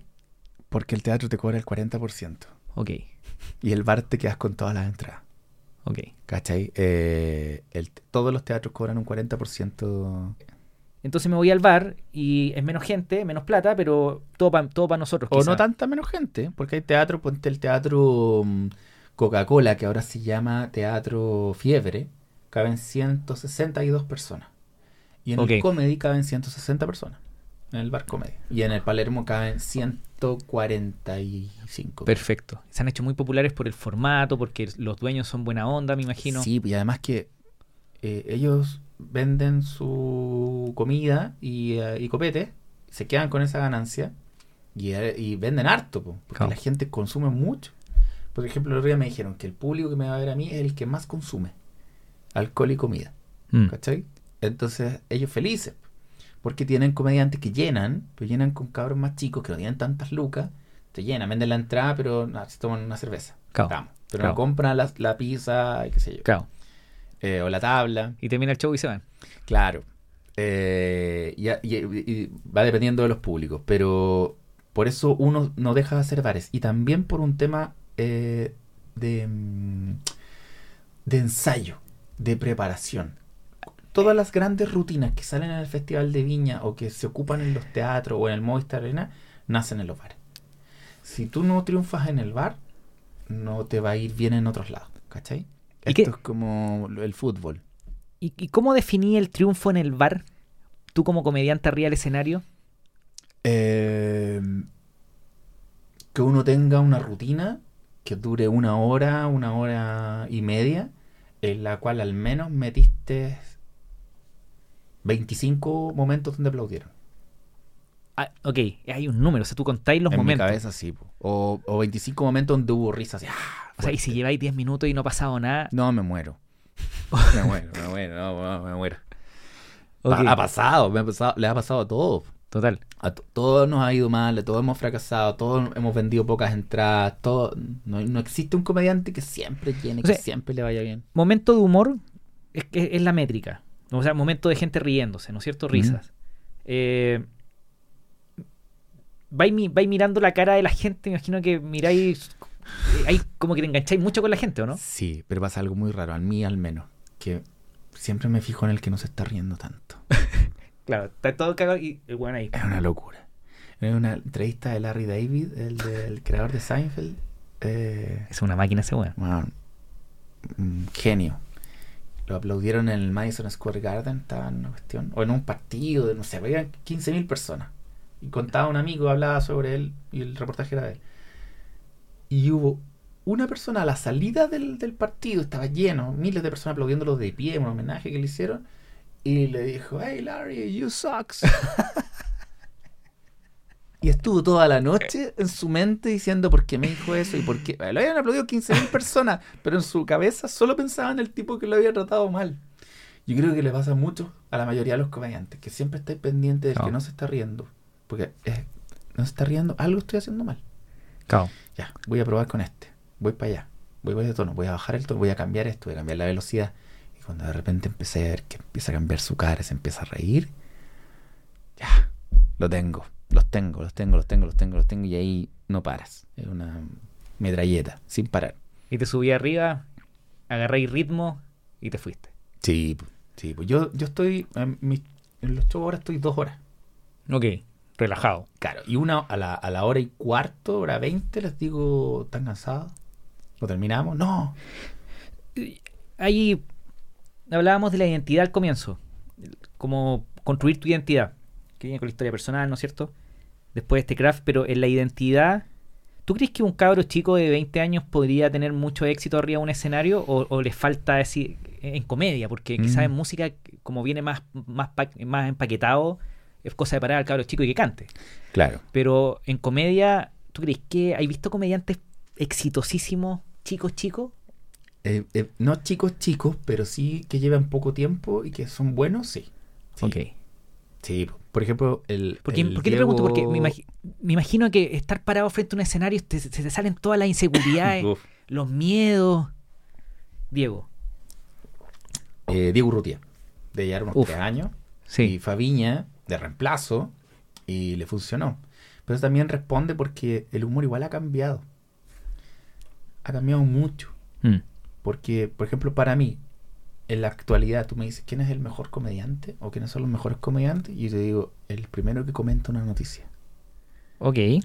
Si revisas todos los portales de noticias y todo, o, o Instagram, el primer comentario es el más chistoso. Uy, sí. ¿Cachai? Sí. Y tiene, lo- y tiene la mayor cantidad de likes porque él que hizo la mejor talla de la noticia. El que se burló primero, bueno, son los mejores. Ah, para mí. ¿Te, cu- te cuento un truco que uso yo para hacer cosas virales en redes sociales? ¿Ya? Eh, busco temas, me meto a Reddit. ¿Ya? Este portal es un foro el gringo más Sí, sí, famoso. sí. Y leo el primer comentario. Porque siempre el que tiene más likes. Los comentarios se ordenan por po. popularidad. Y los comentarios son increíbles. No sé, alguien tira una talla o, o- o hay una pregunta y, Y alguien dice, eh, eh, terapeuta acá, y te explica. Y la weá 3.700 comentarios. Y de repente son líneas chiquititas. O alguien te dice, pasó algo, y en el primer comentario, eh, eso se llama efecto chisme. Yo te lo explico. Y, y te lo explica. Entonces yo de repente digo, voy a hacer un, voy a hacer un reel. Efecto chisme. del efecto chisme. Y uso su- y después investigo. Y los, bueno, los primeros Te contando tus comentarios. secretos, después van a. No. No, que, que vengan todos. que sí. lo hagan. Sí. Mira, yo estoy rayado con. Usemos esta parte. Estoy rayado con la idea de construir audiencias. Perfecto. Y, y te- cuando, cuando llegaste a la casa, yo dije, bueno, es el primer weón famoso que conozco y que viene al podcast. Porque yo solamente entrevisto a, hasta ahora a famosos de internet. Sí. Vos, Pedro, eres famoso, famoso. Vos eres de tele, de, de diario. La gente te conoce, que me imagino que no ir a un mole es una paja, pavo. Pero Es un poco, poco complicado, pero por, por mi personalidad nomás me, me cuesta. el formato o lo que estoy con. La, la idea de ir a crear audiencia. ¿Mm? eh, ¿cómo la estás abarcando tú? Porque me imagino que para alguien que tiene como es nivel experto en Mm. medios tradicionales, en formato tradicional entre comillas, Sí. mirar este estos nuevos medios, los podcasts, los reels, el formato corto. El formato corto nace en el 2018, 17 con Mm. TikTok Sí. y ahí los algoritmos cambian desde el algoritmo de social, que eran tus amigos, al algoritmo de intereses. Sí. Entonces hoy día la gente está viendo algo y le aparece algo interesante, no algo que él compartió. Da lo mismo, te puede hacer viral muy fácilmente Sí. con el formato corto. Totalmente. Y no solo pasa en, en Instagram y TikTok, sino que pasa en LinkedIn, en Twitter, en los que tienen algoritmos. El algoritmo. Se puso el algoritmo es un weón que, Claro. que hoy día te hace famoso, que te hace, te, te hace llegar a gente. ¿Cómo estáis viendo esa revolución de las audiencias en tu negocio? Por eso te decía que cambió el humor. Que hay muchos cabros que son chicos que están haciendo humor en TikTok y sus shows se llenan. Eh, y, y ellos también han tenido que adaptar ese humor que hacen en TikTok a su show. Es distinto, cambió. Ellos han tenido que venir a lo que hacemos nosotros y nosotros hemos tenido que ir a lo que hacen ellos. Obvio. A mí me ha costado por un tema de... Por ejemplo, TikTok encuentro que, que igual no, no es tan fácil como que el comentario, la gente es bien Sí. dura. Yo subí un me hice un TikTok hace muy poco y subí un video, primer video. Al día tenía un millón de reproducciones. Y dije, ¿pero qué es esto? ¿Cómo? Porque en Instagram eso no pasa. Y, y tú no lo- y el problema es que no lo veí. Bueno, ok, perdón, sí, Instagram no pasa, un millón. Claro, pero TikTok, un millón. Y, y esto. Y llamo a Zabaleta. y le digo, ¿qué onda esto? Y se, empezó a explicar que después se podía monetizar en futuro y podía ganar mucha plata con TikTok y bla, bla, bla, bla, bla, bla. Y yo sí, en serio, sí. Ya, y hay que hacer más videos y tenemos que hacer cosas y bla, bla, bla, y que socio. Y me ha costado, me ha costado adaptar eso y qué voy a subir, ¿cachai? Eh, ¿qué, qué, qué contenido voy a compartir? Entonces ahora estoy, por ejemplo, subiendo contenido que ya no ocupo más.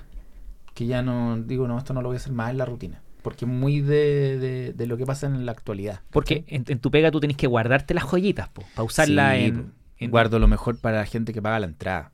Pero estos, por ejemplo, he subido ahora cosas que son muy de ahora, de actualidad, de, de política, de, ¿Cómo? de, de lo que pasa en el día a día.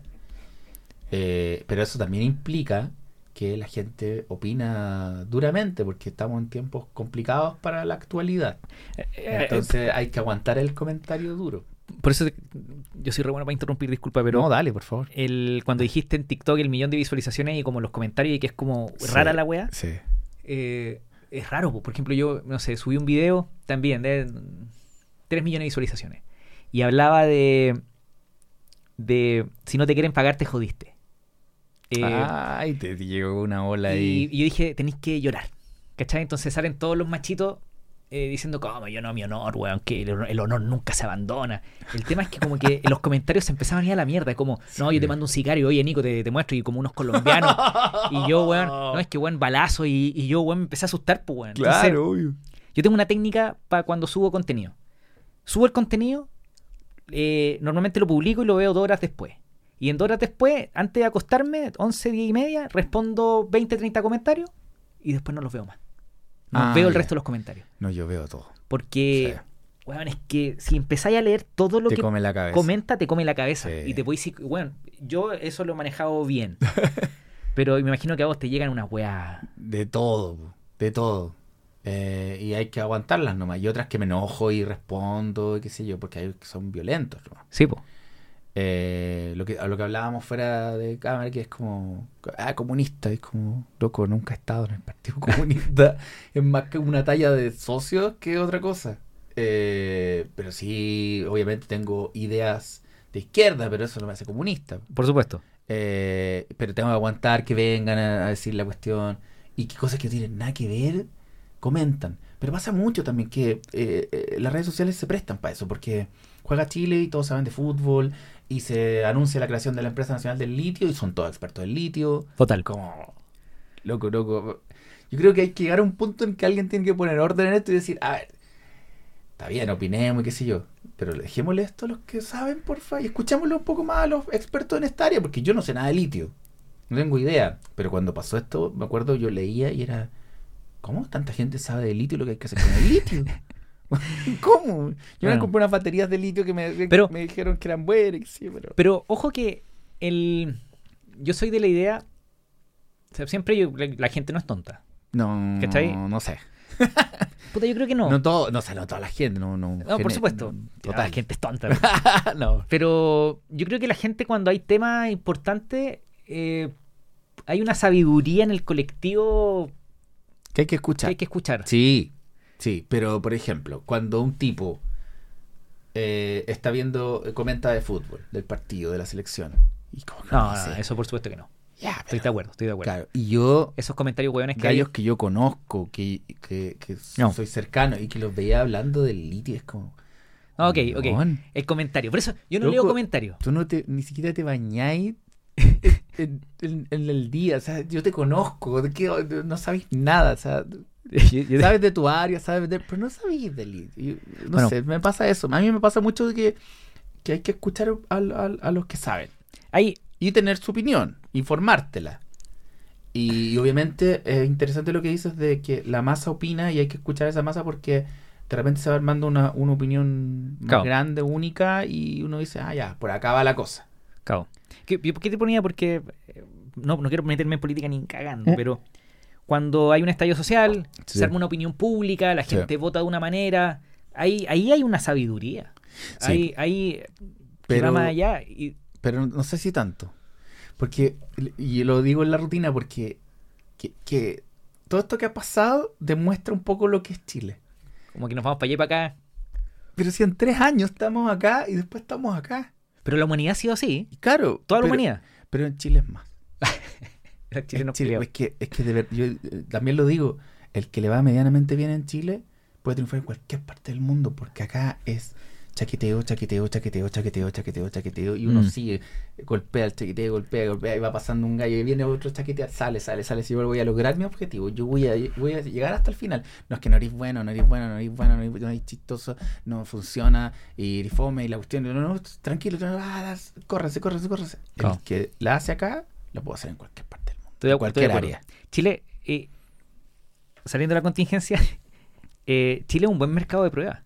En muchos aspectos. Sí. En muchos aspectos. Piensa que Corner Shop-. Corner Shop, la, Mm. la startup tecnológica, el mercado de prueba fue, fue Chile. Sí. Inmediatamente y en paralelo al mismo tiempo, México. Chile era, aquí estaba el equipo, aquí estaban los ingenieros, pero el mercado que explotó fue México. Y hoy día Corner está en todo el mundo. Está en Estados Unidos, está en Canadá. Genial. ¿Cachai? Maravilloso. Entonces, y, y las redes sociales. eh, los gringos dicen, uh, se hizo viral el video. Un millón de visualizaciones. Aquí hay videos que tienen 10 millones. O sea, el, el chileno, este mercado, eh, es muy interesante para Es- las masas. Es muy interesante y por lo mismo hay que estar muy atento porque cambia mucho. déjame, déjame ir a ese punto. El cómo cambia mucho. Sí. El creador de contenido. Hablemos de comedia, pero yo creo que aplica para un montón de cosas. Hay gente que habla de, de comida. Estas chicas que van, eh, vamos al supermercado, acompáñame a comprar la, las compras. Sí, Que eh, es un tipo de entretenimiento. o van a tomarse un café y muestran cómo es el café completo y lo siguen. Eh, En internet está el, entre- el entretenimiento y el valor. sí, sí. Y la mezcla, principalmente. Eh, oh, hay otra wea, el gore. pero en, en esas dos áreas, mi pregunta es: ¿tú creís que hay otras formas de monetizar que no sea el camino tradicional de lo que conocíamos hace 30 años? O sea, sí. Todo lo que, lo que pasó en los últimos años es un camino totalmente distinto. Eh, ¿Y cuál- y el hay hecho algo- que nos hayamos tenido que adaptar cuando nos, nos encerraron por la pandemia, tuvimos que hacer un camino que no está explorado. Por ejemplo, los shows online, las clases online que, que vendes tú. Eh, no tú, sino Lo- lo- la, sí. la plataforma que haces. Es algo que no, no, no- Si bien existía alguno, pero no era el gran mercado, pero en ese momento fue Ah. el gran Nosotros- mercado. Para que te hagas una idea, esto creo que lo, puedo- lo puedo multiplicar por 10. O sea, digo yo, con, con la plataforma y todo el equipo y todos los clientes, nosotros hemos vendido 2 millones de dólares en productos digitales en 12, 13 meses. Claro. Eso yo sé que puede ser 20, que puede ser 60, que pueden ser 200. Claro. ¿Tú ahí- tenías algún, alguna idea, algún formato? Porque hoy, hoy día yo sé, eh, quizás veís las plataformas como Mm. difusión, promoción, y tú me decís, Nico, mis tallas yo las guardo para el weón que paga el ticket. Sí. Pero, ¿hay alguna idea que tengáis para monetizar que no sea el show? Eh, lo que pasa es que yo siempre. eh, mi, mi base, como cuando partí, era la tele. Claro. ¿Cachai? La tele yo tenía un sueldo. Y hacía show en bares y en distintos lugares y iba sumando. Pero el gran, mi gran volumen de lucas venía de la tele. Y del club de la comedia. Entonces yo pasé de ganar 0 a 100. ¿Cachai? Eh, de, de pobreza a tener así mucha plata para mí. No para los demás. pero era como, wow, estoy ganando esto. Qué buen rico. Claro, me creí así, wow, ganando mucha plata. Eh, pasaron los años y se acabó el programa. Yo me acuerdo cuando se acabó, dije, ¿qué hago ahora? Sea, nos fuimos en realidad, y ahí se acabó. Eh, ¿Qué hago ahora? Y chuta, ¿y cómo voy a mantener este nivel de vida y qué sé yo? Dije, ah, yo tengo los shows. Claro. Yo tengo los shows y empecé a hacer los shows. Pero yo, el 2008, como te contaba hace un rato, eh, hacía podcast. Nunca los moneticé de la forma en que se monetizan ahora. Pero sí ganábamos. Teníamos Claro. unos auspiciadores, unos parlantes, unos parlantes de boom, nos pagaban Claro. unas lucas. Iba entrando plata por allá. Eh, y ahí mi economía la, la armé en torno a los shows en vivo. Y nunca más con la tele. Pese que ahora estoy en Canal 3 y hago socio. Sí. Y claro, se gana bien y todo. para mí eso es un extra. Para mí eso es un ingreso, es como un pituto, como un pololo. ¿Pololo se dice? ¿Sí? Sí, un pololito. Eh, pololito. Ese. Eh, un ingreso extra para si nos escuchan de Argentina. Claro, pero mi, mi, mi, mi fórmula de ingreso está en los shows en vivo, está en los casinos, en los teatros, la venta de tickets. Cuando vino la pandemia, los shows online, que me fue bien. De, de otra forma, no. Ahora ya he pescado la plata, he invertido y he gastado eh, lucas en otras cosas que no tienen nada que ver con mi área. Y Pero- ahí hay ingresos por otro Ah. lado. He tenido empresas Eso es- también. Eso es educación financiera, finanzas Sí. personales. Tuve una empresa hace poco que la vendí, que era de.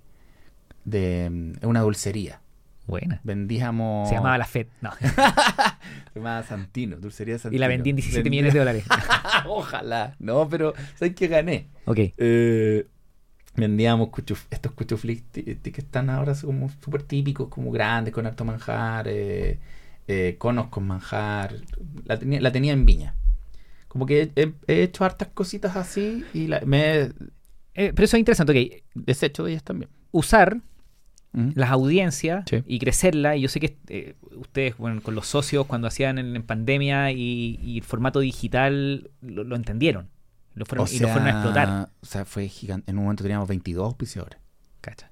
22 auspiciadores. El programa vendió millones de dólares en Instagram Live. Eh, fue así, Literal millones de dólares. millones de dólares. sí. Hermoso. Pancho me, me tiró el ¿Y número qué el otro toda la plata, weón? Todos. Ok, entonces, formato se monetiza. Después se acaba un poco la pandemia y vaya a los shows. Ok, y tú decís, ok, ese es mi, ese es mi sueldo, ese es mi ingreso. El Sí. resto de las cosas que su- sucedan, colaboraciones Sí. con marcas, auspicios de programas digitales, tú los veis como Pucha, un ingreso ahora llegué, me, me pasaron un auto, por ejemplo. Mm, Me pasó una marca, me pasó un auto y me paga como Por el, usarlo. el uso del auto, claro, usar y subir historia y, entrando lucas por eso. Y eso, y eso tú lo veis como redes un extra. sociales, sí, todo. Y ese extra, ok, tú me decís, Nico, yo igual invierto. Eh, me interesa esto porque de repente hay gente que le va bien. Sí. Que, Lo que pasa es que nosotros los comediantes históricamente hemos sido unos- eh, han sido muchos, la gran mayoría, eh, han tomado muy malas decisiones. es, que siempre veías las noticias Bueno, del es que terminan pobres, todos cagados, y tú dices, pero weón, si ganaron harta plata, ¿por qué?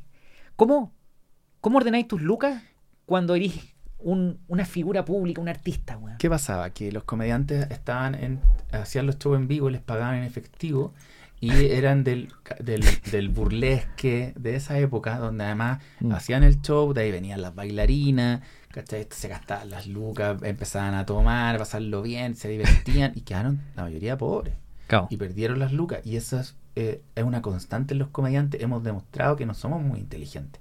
No hemos sido muy inteligentes. Y esta generación, la de nosotros, siento yo que es la que viene a, decir, a ver, aquí nos tenemos y tenemos que ordenar esta cuestión. Es como, es como el, el- como el para los, pa' los músicos, como que te come la noche.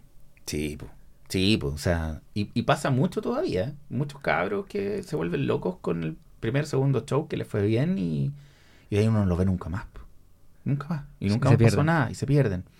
Pero nosotros con el- lo del club, ahora hay, hay excepciones. Por ejemplo, Coco Legrand armó una industria en torno a él. Sí, claro. Y, sa- y Eh, para empezar se hizo el recinto. Claro, y Bombo Fica también. Hay gente que ha sido bien ordenada, pero la gran mayoría no. Mm. Eh, claro, en, en- en mi caso, y, y he promovido esto con amigos y colegas, casi todos los comediantes son, son muy Sí, amigos. eh, yo soy muy amigo de, de varios, entonces como que es como, invierte, cuida tu plata. ¿Cachai? El que va a Viña y triunfa, lo llamo y le digo, ya, ¿qué estás haciendo con la plata? Tenés- Ya, tenéis que invertir, tenéis que hacer esto, qué sé yo. Eh, yo he tratado de ser muy responsable, muy ordenado con todo lo que he ganado. Entonces, eh, por ese susto y ese miedo de, de- de terminar pobre. Claro, son, Es son- muy tentador donde estás tú, pues, ¿cachai? Porque, ¿cachai? Que Claro. yo voy a un teatro, voy a Talca. Llego a Talca, teatro está lleno. Vendo, los- vendo los tickets. Me podría quedar en Talca.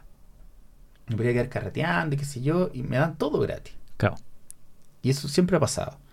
Y la gente te quiere conocer, y te saludar, y qué sé yo, y le da fiesta, y lo- pero digo, no, no, yo tengo que volver a mi casa. claro. Y, y ahí metí otra cosa en mi vida que es estudiar. ¿Por qué? Por varias- estudiando Derecho. Sí, estudio derecho. Me ha costado un montón, he, he vuelto, he ido, pero ahí estoy. Estoy actualmente en eso. eh, porque yo tengo, no sé, un show en Talca, mil, mil personas. Eh, no sé, hago una en cuatro mil. O el Movistar Arena, ¿cachai? Que hicimos hace un par de años, 15 mil, 14 mil. Yo vuelvo el lunes y el lunes yo soy alu- alumno que el profe le dice, Ah. ¿usted sabe lo que es esto? No. Claro. Ok, el ego baja, te calmas, no te vuelves loco, tengo a mi familia y eso me permite ver todas las lucas y decir, ya, esto es lo que voy a hacer, aquí voy a invertir, aquí voy a hacer esto, aquí voy a ahorrar, y, aquí- y etcétera, etcétera. Sigo trabajando si me va bien, sigo trabajando si me va mal, sigo trabajando cuando no tengo ganas. Exacto. Y Nunca he parado. No, me No, detengo. eh, ese, eh, Austin Kleon, que este me tiene rayado, weón. Austin Kleon dice exactamente lo mismo, weón. Dice, eh, ¿cómo no parar de trabajar en todo momento? po? Porque hay artistas creativos, que gente que escribe libros, estandaperos, etcétera, que les va muy bien y después como que se echan para atrás y se olvidan de que no se, no, no se queden dormidos en los laureles, etcétera, Sí. etcétera. ¿Cómo, ¿Cómo aprendiste a, a invertir? ¿Fue curiosidad personal o, o- o empezaste a, a asesorarte? Mira, si- yo lo, lo que he hecho, lo, lo que te explicaba, darme toda esa estructura, pero también, por ejemplo, ahora que mencionaste los libros, escribí dos libros, que también hay un ingreso ahí. Correcto. Eh, he hecho de mis desgracias un negocio. He hecho de mis tragedias un negocio. Eh, tuve cáncer escribí un libro del cáncer. Eh, se quebró una relación con dos hijos y escribí un libro de paternidad y crianza. ¿Cachai? He hecho de. Y, y es algo constante en mi familia porque, Mm. por ejemplo, mi señora hizo tuvo su primera guagua, que es nuestro Baltasar, y su libro se llama Primerizas, con la chiqui que también tuvo guagua y Ok. Sí, sí, fondo, sí, sí, sí. Todas nuestras experiencias las monetizamos de un modo u otro, ¿cachai? Nuestra vida se ha transformado en una mo- monetización constante. Claro. Eh, ¿Cómo aprendí? Yo creo que mm, no buscando. Lo que te decía hace un rato, como que empecé a ver que estaban estos muchachos eh, que aconsejaban. eh, Empezaste a- dije, empezaste a está estudiar". entretenido. Pero antes ya había, por ejemplo, comprado acciones, pero por una cosa de, de Colo Colo. Correcto. Había comprado de Colo Colo. Eh, compré acciones de Colo Colo, pero después empecé a cachar y dije, en realidad, esto podría ser interesante, podría ganarse lucas. Y empecé a, meterme en ese mundo y, y funciona. Bueno, eh, in- eh, inversión inmobiliaria. Conocí a un amigo que le compra, le, le hace los negocios de eh, el departamento de los futbolistas. Ok. Y me metí por ahí. Y ahí ido aprendiendo. eh, y todo era muy de conocer gente y conversar. Pero ahora ya como de, de sentarse y decir, ya sé que voy a estudiar esto y voy O sea, a leer esto. De qué importante, porque claro, el artista, eh, digo, el creativo, y también pasa mucho que gente que vende su tiempo, Sí, sí. que tu tiempo es tu activo principal. Sí. Eh, cuidarlo y, y monetizarlo para que de alguna manera cuando no tengáis el tiempo podáis seguir viviendo el feliz, ¿cachai? Claro. Y pasa mucho que, que se pierden, que... O sea, la cantidad de, de- de músicos que les fue súper bien y que ganaron mucha plata y Mm. después ya están mal es, es- es grande. Y, y comediantes también, y humoristas también. Para mí es muy importante eh, dejar, dejar una estructura grande a mis hijos, ¿cachai? Eso que se llama eh, patrimonio generacional. Totalmente. O sea, yo no, yo vengo de, de- de la pobreza de- eh, real. Ese es un buen, buen tema. Yo con mi hija, por ejemplo, yo también soy ambicioso y también quiero tener y quiero estar con mi hija. Sí. Pero después uno se pregunta, ok, yo soy quien soy por quizás lo, lo disfuncional que era mi familia, ¿no es cierto? Y luego tú dices, ok, pero mi hija va a tener todo, o mis hijos van a tener todo. ¿Cómo balanceáis la crianza de tus niños para que, puta, se la luchen, pero que tampoco pasen las penas que pasaste tú?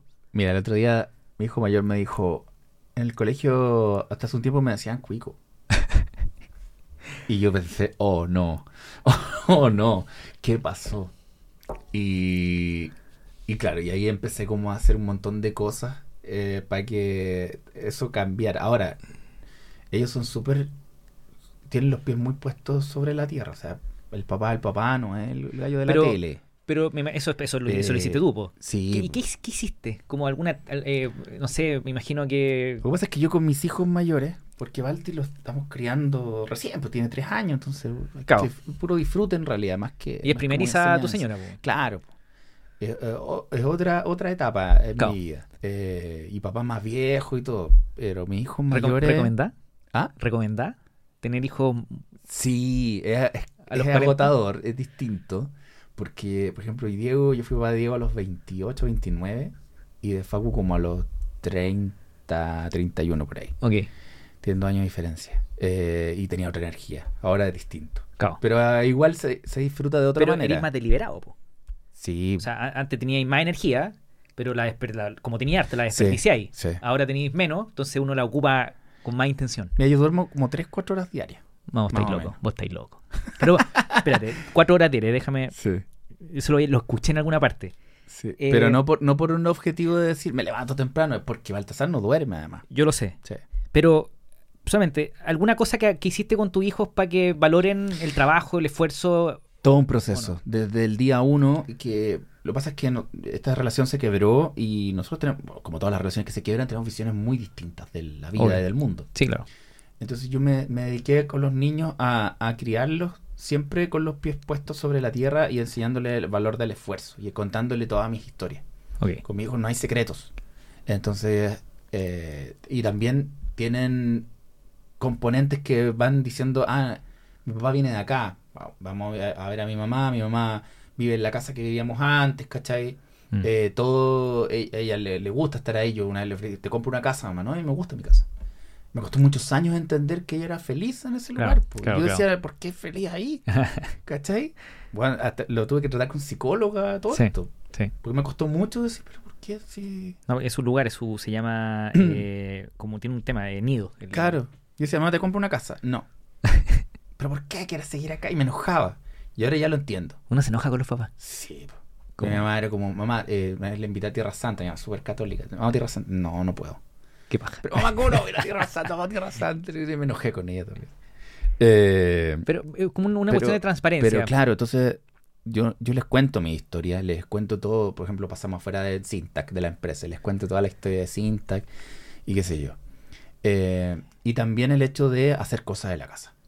el ejemplo. ¿sí? Claro, con Alison somos súper estrictos en el sentido de, de, ya, tenéis que hacer esto si queréis ganar esto, Ok. ¿cachai? Tú tienes que eh, empezar a, a, no sé, ordena esto, limpia esto, Mm. recoge la caca de los perros, a esto, a esto, labores y que esas labores sean eh, remuneradas, ¿cachai? O sean premiadas. Pero claro, tener por, eh, darles por, porque sí, porque se levantaron, eh, es complicado. Pasa, Sí. me ha pasado mucho. Yo soy bien como, ah, los ni- van a ser niños una sola vez, vamos, compremos, vámonos. Vámonos de viajes. Se va a acabar la infancia, vamos. Vamos a Disney, chao. Yo, yo, yo, yo- ya empecé mal. Yo me fui con Disney con mi hija cuando tenía tres años. Por la semana pasada. y que no hace cachó tres nada. meses. No cachó nada. Ahora yo me acuerdo ese, ese. A mí me encanta ese tema. Yo viajé Sí. con mi perro hasta Alaska, weón. Y, y él no se acuerda, pero yo me acuerdo. El punto es que fuimos para allá y mi mamá, por ejemplo, entrábamos a una tienda y le quería comprar tontera porque fui con mi mamá, con mi señora, mi mamá y la, y la hija. Y mi mamá entraba a la tienda y le quería comprar cosas a la, a la Simona. Y le decía, mamá, no, por favor no. O sea, entremos a la tienda, vamos a mirar, no hay problema. Claro. Pero no quiero que la Simona diga, yo quiero y que aparezca. Ah, eso, eso igual pasa, Caleb. Mucho. Y yo le digo, le, le dije a mi eso, esa es la forma que hago yo, por eso digo como técnicas, pero, y salgo aquí inmediatamente de este tema, pero le dije a mi vieja, no le compres, pero no quiere decir que no le compres, lo que puede hacer es que ella te dice que le gusta, cómpralo, y después se lo hay de sorpresa otro día, pero que no asocie la idea de ir a un lugar y que ella apunte y que consiga. Claro. Si tú la querés sorprender, observa, yo eso es lo que hago, me meto a una tienda, la observo, entonces iba mirando y de repente se enganchó con un, con un peluche. Entonces yo quise, compré el peluche, pero se lo regalo para Navidad, pues. Perfecto. ¿cachai? Perfecto. Vamos terminando Dale. eh, con las rutinas. Detalle nomás, porque a mí me encanta como la, la hiperproductividad, longevidad, que son dos temas parecidos. Bueno, cuatro horas, eso tiene que acabar, porque te estáis matando. Pero es que, ¿sabéis qué es lo que pasa? Pero no, no, no, no. Sorry que te interrumpa, don Pedro. Don Pedro, con el respeto que te tengo y todo. Pero bueno, una persona, un ser humano, no puede dormir menos de 6 horas. Si no, te estáis matando. Sí. Ahí, ahí estáis generando daño cognitivo. A ver, Así tú, que- tú decís que a los 60 estoy ya... Va a estar hasta pico. No, no. Probablemente. Bueno, Nos pasa que Baltasar tenía este trastorno del sueño y despertaba cada 20 minutos. te creo. Ahora despierta cada 40. Ok, te creo. Ya, Ya, y, pico. de repente hay días que es como está durmiendo. Ah, ok, pero durmiendo. ok, lleva, dos pongámoslo- horas, lleva dos horas durmiendo. Verdad, Baltasar tiene 3 años. Sí. Ok, no, está ahí hasta pico. pues, sí, Sí, es po. muy chico. Pero, Tijuan, por favor, empieza a dormirse. Apenas, apenas se quede dormido de largo. Y me pasó también cuando entré a, a la universidad. tenía que esperar a que se durmiera Diego y Facundo para empezar a estudiar las pruebas. Ok. Y te come la cabeza la carrera porque es jodida, pues es difícil. ¿Cachai? Ya, yo. Y. ¿Sabes lo que va a hacer? Te voy a empezar a mandar weas que veo de sueño, te las voy a empezar a mandar para puro wea. la Como Pedro duerme un poquito Buenísimo. más, duerme. Aquí va un paper, aquí va un paper. Mira este podcast. es que el- el- la, la longevidad eh, me tiene rayado porque mi vieja, eh, mi, mi mi- la mamá de mi mamá, No la que me los compró, ella murió con demencia. Perfecto. Eh, mi otra abuela, de mi papá, murió de diabetes. Y su marido, mi abuelo, falleció de demencia. Y mi abuelo probablemente va a tener una diabetes también, el abuelo que está vivo. Entonces el tema cognitivo para mí es un tema importante. Y, y lo estoy pensando por qué, porque quiero morir rápido. O sea, quiero estar muy bien, muy bien, muy bien. No quería estar con una enfermedad. Y morir. Claro. Qué lata sería. Porque hoy día dicen, claro, hoy día la expectativa de vida son 80 años, pero Sí. que los viejos están todos cagados desde los 60 hasta los 90. O sea, que lata. No, tampoco quisiera eso. Entonces, ese es el concepto de longevidad. que, tu, que tus últimos 10 años sean lo más sano posible. Y, y dentro de, de- de- de lo- de las cosas que podía hacer, ojalá que seáis feliz, pues, weón, pero, porque claro, siempre, weón, no, es que no, no puedo comer azúcar, que la weá. Pero el- uno de los más importantes es el sueño. Porque cuando tú, weón, eh, está un estudio, vos que, vos que tuviste cáncer, weón, eh, ¿Sabes que Por eso yo creo que. que dormir es re importante porque si no, cuando no te recuperáis, como que las células cancerígenas empiezan a, a- a crecer. Ah, no me asustís, po. Puta la weá. Tú que que yo vivo asustado. Me duele un pie y digo, oh, tengo un tumor en el pie. Voy al doctor y me dicen, no, no tienes ya, nada. verdad, es verdad. Eh, les, pido, les pido disculpas porque. no, está todo bien. Pero sabes que yo creo que por eso duermo poco también. Y por eso me gusta hacer muchas cosas. Yo sé. Porque tener eh, haber estado tan cerca de morir No, y no. tener esa plena conciencia de, de que te morís la próxima semana te genera una sensación de angustia tan grande y de ansiedad tan grande que no se te va. Quiero vivir. Quiero vivir. Y yo a esa edad no había vivido nada. Y había viajado solo a Argentina. Y no había conocido el mundo. Y no había ido a París. Y no había, no había ido, no sé, po, a, a Nueva York. Y no había hecho nada. Y no había escrito los libros que quería escribir. No había hecho las películas que quería hacer. No había sido presidente de Colo Colo. No había jugado en Colo Colo. No, no logré nada. No hice nada. Y de ahí en adelante empezó una vorágine que no se ha detenido nunca. Yo me acuerdo cuando nació Facundo, y mi hijo del medio, estaba en la clínica con Freire y le digo, necesito que esto pare. necesito que esto pare porque no para nunca. Y me dijo, que heavy, porque de verdad que no ha parado nunca. Yo en un momento que yo necesitaba hacer cosas, necesitaba hacer programa, necesitaba ¿Cómo? tener éxito, estaba desesperado, no tenía ni uno. Eh, la mina que me gustaba no me pescaba y estaba mal, me acuerdo en la calle. Siempre me, gustaba alguien in- inalcanzable. me acuerdo que ella pololeaba con Amaro Gómez Pablo, que tenía un convertible rojo. Y a mí me gustaba una, Sí. una niña. No, era, era bien jodido. Y, y en un momento colapsé y dije, yo necesito, Dios, por favor, que me des una, una oportunidad, una sola. Te la dio, pues. Bueno, y apareció Diego. Mi hijo Diego se llama por Diego por, por Diego en la Argentina, mi amigo, que hasta el día somos amigos. Bueno, Y me la dio. Y en adelante fue, quiero esta oportunidad porque quiero vivir y quiero lograr cosas. Y no me detuve nunca. Entonces logré el programa que quería. Y bueno, y no solo cumplí todo lo que alguna vez anoté en una lista. Lo traspasé y fui más allá. Yo nunca quise ir a Viña, Mm. ¿cachai? Y fui. Nunca quise hacer eh, cosas, no sé, por, eh, Comedy Central Latinoamérica. Lo- Hice el especial. Eh, los libros incluso no estaban en el, en el plan inicial. Y empecé a cumplir un montón de, de cosas y de, y de metas en que no se detuvo nunca. Y en ese día, en la clínica, le dije, necesito que se detenga. Creo que me dice, "Puta, de verdad no se ha detenido. Necesito que pare. Como como las películas, como Click de ¿No? Adam Sandler. Era como, necesito poner pausa. y bueno, pasó, no sé, po, seis meses, ya se había acabado la relación con la mamá de mis hijos mayores. Y de ahí pasó otra etapa de empezar a pasar mil, mil, mil cosas que no se detuvo y hasta el día de hoy no se detiene. Y me di cuenta que me gusta. Y no quiero que se detenga. Bien, Entonces quiero hacer todo. bien. Por eso te digo, tengo interés en todo y quiero hacer todo.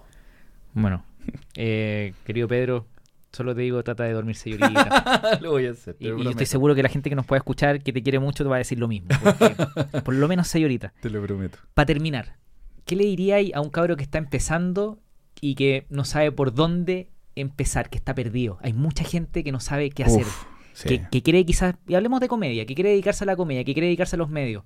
¿Qué le diría a una persona que está empezando, que no sabe por dónde partir? De don Pedro Rumino. Yo creo que lo primero es tener una idea. ¿Cuál es tu idea? Definir qué quieres ser. ¿Quieres ser comediante? ¿Quieres trabajar en la tele? ¿Quieres hacer un programa de humor? ¿Quieres hacer un programa de comer? Tener una idea y enamorarse de esa idea. Perfecto. y defender esa idea. Cuando uno se enamora y a lo mejor todo tu entorno no está de acuerdo con la persona que te enamoraste, y dice, ¿por qué te enamoraste? Que la amo y quiero estar con ella. Pero es que, no sé, como que no, no, no, no junta ni pega contigo. Estoy enamorado y uno defiende la idea. De, de, por ejemplo, de estar con una pareja que a lo mejor nadie está de acuerdo de tu entorno. ¿Qué me pasó? Eh, y uno tiene que enamorarse de, de su idea. ¿Cuál es tu idea? La tienes que descubrir para, para empezar. Segundo, ese amor te va a llevar a la perseverancia de insistir, insistir hasta el cansancio eh, para convencer a todos de que esa idea de la que tú estás enamorado, todos se tienen que enamorar. Y todos tienen que decir, ¿sabes qué? Es buena la idea. Era buena la idea. Y me estoy riendo con tu idea, en particular con la comedia. Me gustó tu proyecto y está divertido y empecé a ver el feedback de la gente. Pero tienes que te- enamorarte de la idea y persistir y nunca, nunca detenerse ni tener dudas. Van a aparecer, pero que no te coman. Van a un momento decir, chuta, ¿sigo en esto? Continúo haciéndolo porque me, me pusieron un comentario malo. Insiste, sigue, sigue, sigue. El, la mayor cantidad o el mayor porcentaje de, de- del éxito en esto es insistir. Insistir, insistir, insistir. Ser porfiado. Ser el que le pegan, se para y sigue caminando. Ser el- el que choca, se baja del auto, ve los daños, toma los, los datos con el que chocó, te pide disculpas, te lo pago, agarrar el auto chocado y seguir manejando si podía hacerlo, si no, llamáis a una grúa. Ser el que no se detiene, el que no para Mm. no parar y nunca detenerse ante un fracaso. Nunca. Porque vaya a fracasar mil veces. Y vaya a fracasar, fracasar en la venta de entrada. Yo hace seis años estaba con Nabello, mi mejor amigo, en un show para una persona. Hace seis años. para una persona. Los dos llenamos donde vamos, vamos a hacer los teatros, y se llena y la gente dice, oye, qué bien les ha ido. Eh. El hecho de que te vaya bien, te vaya bien también tiene un componente de fracaso. Lo correcto. Si no No estuviste en ese momento de fracaso, o sea, si partís con un éxito, en un momento llegáis a tener una persona y no partiste con una persona, tu carrera murió. Tenéis que partir fracasando y perdiendo, siendo derrotado. Que hayan comediantes mejores que tú, que haya gente que llene más que tú, porque tienes un, un espejo al cual mirar y decir, ya, yo quiero ir para allá. Total. Quiero hacer eso, quiero llenar, quiero vender, quiero hacer eso con mi voz propia, con mi idea, con mis cosas. Lo, lo dije en otro programa, el fracaso es, lo que te forma. Mm. Cuando uno es exitoso y te va bien, no aprendís nada. Disfrutas, ganáis lucas, puedes viajar, es entretenido, es divertido, puedes tener una mejor vida, darle mejor vida a tu familia. Pero no aprendís mucho en el éxito. Mm. Es muy poco lo que se aprende cuando te está yendo muy bien. ¿Cachai? Porque todos te palmotean la espalda, porque Sí, te dicen buena, sí. genial, bacán, sigue así. Pero cuando estáis mal, estáis buscando soluciones, opciones, ideas, cómo salgo de esto, pides consejo, viene la humildad de decir, oye, tengo este problema, ¿qué opináis tú? Y ese componente del fracaso es, es tan importante para poder tener éxito en lo que tú haces eh, y que te vaya bien, que, que es fundamental porque ese componente desde donde uno agarró la humildad y la Mm. conoció, porque el fracaso inevitablemente te lleva a la humildad, esa humildad la tienes que trasladar al momento del éxito, porque si no, estás perdido, Mm. estás completamente perdido. Total. Y en el, y en el éxito también definir y saber tener, eh, tener muy claro cuando logras el éxito después de todo esto que he dicho, qué es el éxito. Y darse cuenta y decir, el éxito es el auto caro que yo quería, es la casa gigante que yo quería, porque el auto caro y el auto barato da lo mismo si Sí. El auto te, te va a llevar al mismo lugar la cuestión. Y la casa va a ser lo- exactamente, no va a cambiar nada. ¿Dónde está el éxito? Y el éxito tiene que ser tu calma. No tiene que ser la plata. No tiene que ser eh, la, la casa, los viajes, la ropa. No es eso. ¿Cachai? El éxito tiene que ser tu calma. ¿Dónde está tu calma? Hay gente que quiere tener familia, quiere tener hijos y ahí está su calma y ahí está su éxito. Hay gente que no la quiere tener, pero ¿qué es tu calma? Tu calma es estar solo en la casa, tranquilo, Mm. eh, sabiendo que el otro día puedes ir a comer a un lado, vas a invitar amigos. Tu calma está juntarte con la gente que quieres, tu calma está en darle una mejor vida a, a tu mamá. eh, ¿Dónde está tu calma? Ahí está el éxito. En mi caso, eh, mi éxito es mi familia. Eso es, y eso es algo fundamental. Y que no es fácil entenderlo. No. ¿Cachai? Porque tener familia es cansador, es agotador, es una inversión, es una pega, es el gran trabajo que uno tiene cuando Mm. decide tener hijos. Pero ahí está mi éxito, mi familia. Mientras mi familia esté bien y mientras mi familia esté feliz, mientras yo pueda proteger a mis niños y mis niños puedan estar bien, yo estoy tranquilo, estoy bien. El resto, si llené o no, si se vendió o no, me da lo mismo. Total. Me da absolutamente lo mismo. Don Pedro, Ruminot, muchas gracias por estar conmigo hoy. No, gracias, Nico. Gracias. venir. Siempre escucho tu, tu programa. Y, y es verdad, tú me dijiste. Sí, pues, que ayer, estaba muy de hecho, ayer me escribió el de negociar. Ba- Bacán. Y conversábamos harto. Me dijo, a tomar un café a la oficina. Sí, Francisco. Y le dije, pucha, no me alcanzo hoy día, pero estoy de vacaciones, así que de repente puedo uno otro día. Y siempre lo escucho y todo. Sí. Pedro, lo dej- dejémoslo hasta acá. Muchas gracias por venir a verme. No, gracias a ti por la invitación. Adiós. Si te gustó el episodio, comparte el link con un amigo. Suscríbete en YouTube, Apple Podcasts, Spotify o en tu plataforma favorita. Muchas gracias. Nos vemos en el siguiente episodio del podcast de Nico Orellana. Adiós.